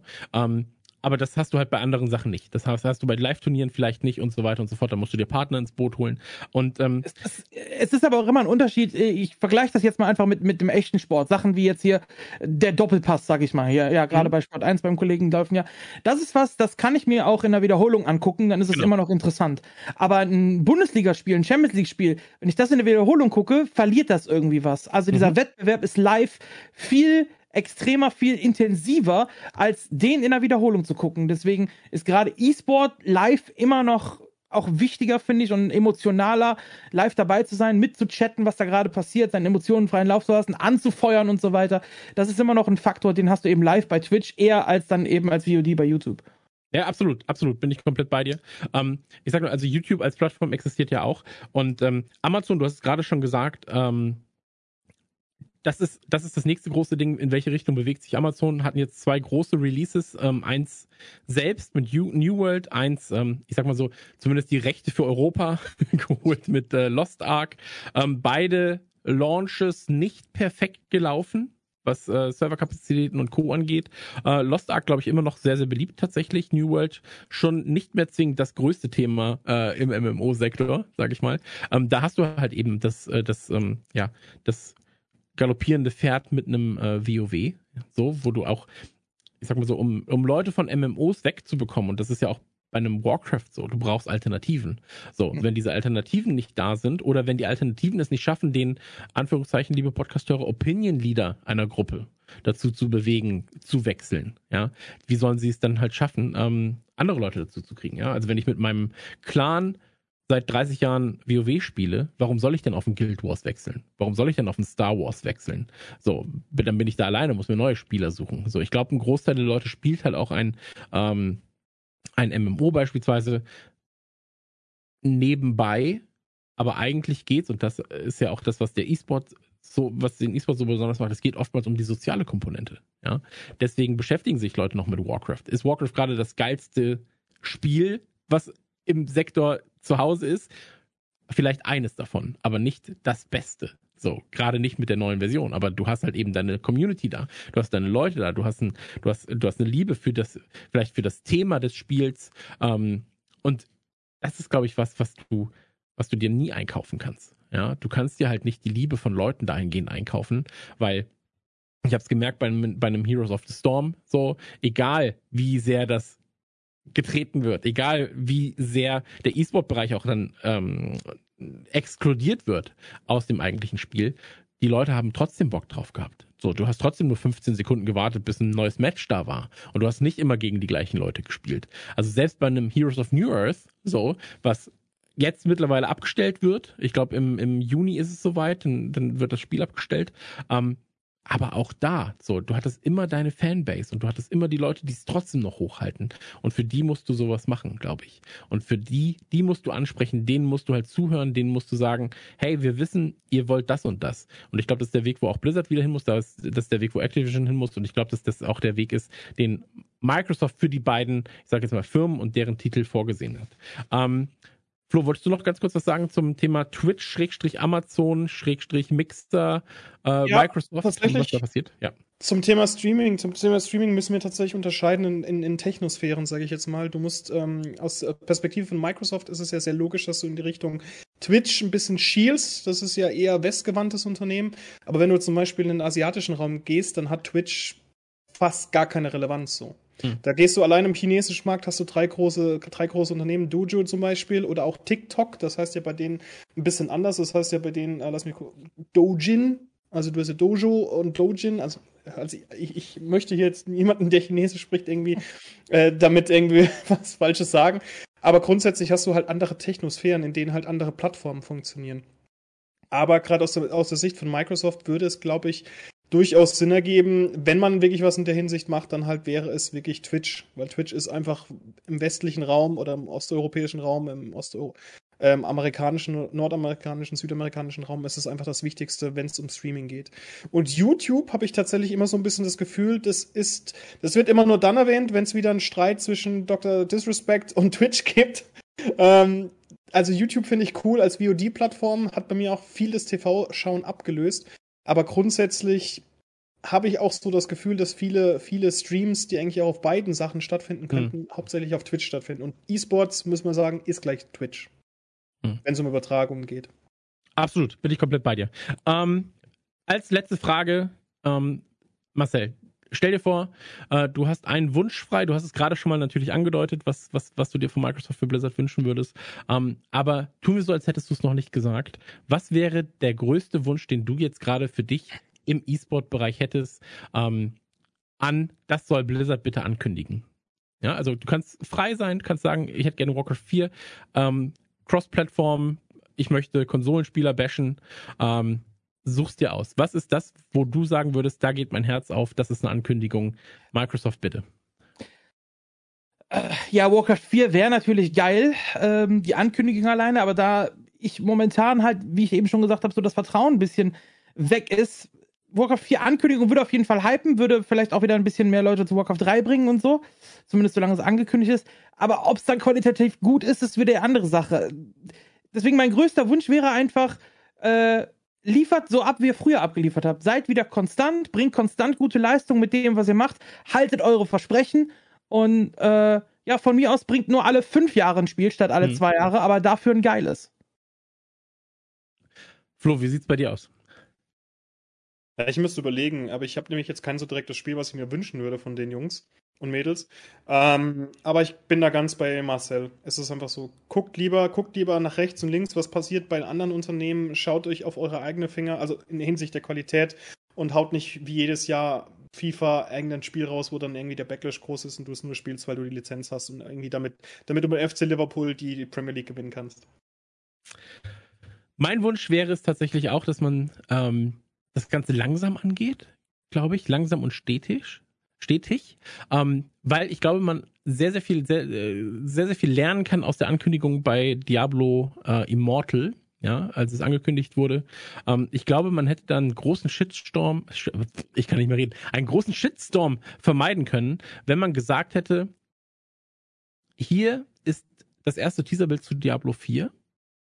Wir wissen, dass ihr euch darauf freut. Und während ihr wartet, weil es kommt, wenn es fertig ist, haben wir eine Überraschung für euch und zwar Diablo Immortal. Und jeder, der das zockt zur Überbrückung, kriegt, wenn er Diablo 4 kauft, irgendwas extra. So, ein cooles Item und so weiter und so fort. Weil so war es halt einfach die Ankündigung, wir machen was zu Diablo und es ist ein Mobile Game. Knickknack, schade für euch. Ähm, war natürlich auch blöd, auf der BlizzCon das Ganze zu machen, wo halt wahrscheinlich 99% der Leute PC-Spieler sind ähm, und sich darauf seit Jahren freuen, was von Diablo 4 zu hören. Ähm, ich glaube, da geht's bei mir vor allem darum, dass sie jetzt langsam anfangen zu verstehen, was ist denn in der Vergangenheit schiefgelaufen bei uns und das nicht nur intern, sondern auch nach, nach extern. Über intern haben wir jetzt in dem Fall fast gar nicht geredet, also über Machtmissbrauch ähm, und so weiter und so fort. Ähm, das muss sowieso gelöst werden. So, weil nur wenn was intern funktioniert und gesund ist, kannst du halt extern auch funktionieren. Ähm, aber was ich mir wünschen würde, wäre vor allem, dass man das Ganze langsam angeht, guckt, was waren unsere Stärken früher, wo haben wir nachgelassen, was ist auch da die, vielleicht die Schuld von einem Activision, ja, von Investoren und so weiter und so fort. Aber wo können wir selber vielleicht auch nochmal so ein bisschen an der Stellschraube packen? Ja, wo können wir sagen, und deswegen glaube ich, deswegen war es ein bisschen provokant zu fragen vorhin nach Warcraft 4, weil ich glaube, eine Warcraft 4 Ankündigung würde mich jetzt gerade gar nicht glücklich machen, weil ich Angst hätte, dass es verschissen wird. Ja, genau. So. Und ähm, deswegen glaube ich, dass man mit den etablierten Titeln, die man jetzt hat, erstmal den richtigen Pfad wieder gehen muss, gar nicht groß was ankündigt und sagt, Overwatch 2 ist noch ein Thema für uns. Overwatch 2 wird kommen und Overwatch 2 werden wir komplett optimiert auf eure Bedürfnisse und mit dem Wissen, dass wir vielleicht auch dann über Microsoft bekommen, mit dem Wissen, dass wir über Call of Duty bekommen haben, ähm, mit Datenanalysen, weil das war ja auch ein großes Thema mit KI und so weiter und so fort. Ähm, wir werden ein Spiel rausbringen, das ihr liebt und das wir damals auch geliebt hätten.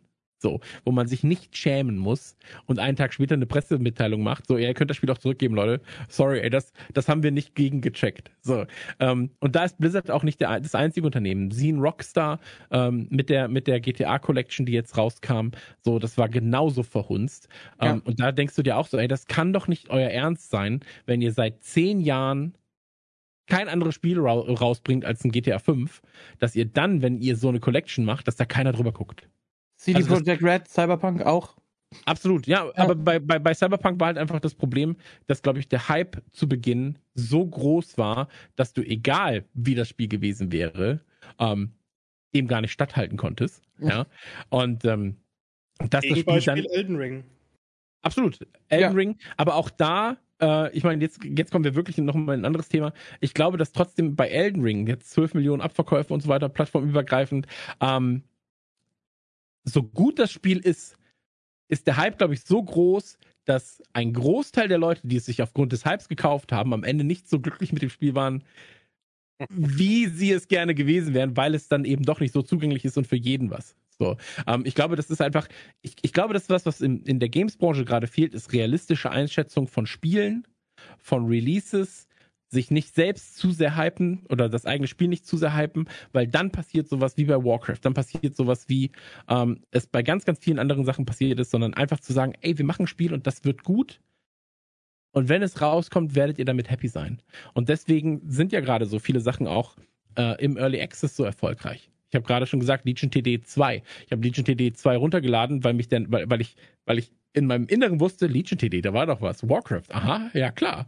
Ähm, fand ich doch, glaube ich, cool, weiß ich nicht mehr. Hab's geholt für 14 Euro und es ist wahrscheinlich das eines der spannendsten Projekte derzeit, weil sie auf dem Discord direkt Kontakt haben zum Entwickler, ähm, weil es regelmäßig Patches gibt, weil es regelmäßig Turniere gibt, die von äh, vom Entwickler mit 300, 500 Dollar belohnt werden, äh, weil sie so viel ausprobieren und so weiter und so fort und weil du einfach merkst, die Leute haben Bock auf das, was sie machen. Wir haben Lust, ein Spiel zu entwickeln. Und ähm, das hat mich, also ich habe heute Mittag geguckt, ich glaube, bin bei 617 Stunden Legion TD2, was gar keinen Sinn macht. So, ja. Ähm, aber so ist es nun mal. Und dann äh, guckst du bei Warcraft 3 und hast wahrscheinlich 33 Stunden gespielt und das aber auch nur Mods, weil du die ganze Zeit denkst, ja, ich spiele Ladder, wenn sie da ist. Ja. So. Und das ist halt einfach schade. Ähm, Lange Rede, kurzer Sinn. Vielen, vielen Dank, dass ihr dabei gewesen seid. Ähm, hat mich sehr, sehr gefreut, mit euch beiden über das Thema zu reden. Ich glaube, wir könnten noch sehr, sehr lange darüber reden, ähm, wo die Vorteile von Activision und Microsoft liegen, wie sich das ganze Business technisch aufteilt. Ähm, ich glaube, wir haben hier einen schönen Einblick gehabt in was passiert eigentlich jetzt gerade in der Warcraft-Szene oder bei Blizzard-Fans und wie sie sich alleine gelassen fühlen stellenweise. Ich glaube, wir hatten einen sehr, sehr guten Einblick in was passiert generell im E-Sport. Und ähm, ja, vielen, vielen Dank an jeden, der im Chat dabei war. Ähm, ihr wisst, das Ganze existiert auch als Podcast, existiert in äh, YouTube-Form, existiert auf kicker.de. Ähm, und dann noch ein kleiner Hinweis, am 31. Ähm, gibt es den nächsten Talk. Gemeinsam mit Jan werde ich ähm, über die Pro League reden ähm, in FIFA. Pro Clubs, nicht Pro League. Äh, Pro Clubs, also 11 gegen 11. Auch sehr, sehr spannend für den E-Sport tatsächlich. Ähm, aber auch von EA komplett ignoriert seit Jahren, äh, weil man so viel Geld verdient mit Foot tatsächlich. Ähm, deswegen 31. einfach mal festhalten und ähm, euch gebühren die letzten Worte. Flo, wenn du noch was sagen magst, zuerst. Ich bedanke mich recht herzlich, dass ich dabei sein durfte. Liebe Grüße an alle da draußen und ähm, ja, egal welchem E-Sports ihr euch frönt, habt Spaß dabei. Das ist das Wichtigste. Und dann natürlich noch Marcel äh, als mein Warcraft 3 Held, darfst du natürlich auch noch was sagen, aber es muss Warcraft, es muss Warcraft Relevanz haben und Arbeit, Arbeit Macht gilt Jan nicht. Hegenberg. Macht den Jan Hegenberg. Nein, Arbeit, Arbeit gilt nicht. so. Ja, ich würde mich auch gerne äh, nochmal bedanken hier für die Plattform. Wie gesagt, wir sind eine kleine Szene in Warcraft und falls ihr früher Warcraft gespielt habt und denkt, ey, ich spiele das nicht, weil es keine Leather gibt oder sonst irgendwas, die gibt es, die gibt es in der Community, deswegen kommt auf die Discord-Server, seid Mitglied der Community, wenn ihr da Bock drauf habt. Wir sind sehr klein, wir sind sehr offen für alle, die da noch Bock drauf haben und wenn ihr äh, dann nochmal Lust drauf habt, vielleicht das ein oder andere Game zu zocken, kommt vorbei, schreibt die Leute an im Discord, jeder ist offen, ihr seid herzlich willkommen und äh, vielen Dank, dass Kicker uns hier nochmal die Plattform gegeben hat. Dann sage ich mal Arbeit, Arbeit. Und ähm, vielen, vielen Dank fürs Dabeisein, auch an den Chat. Wir hören uns am 31. wieder. Tausend Küsse zu euch und auf Wiedersehen.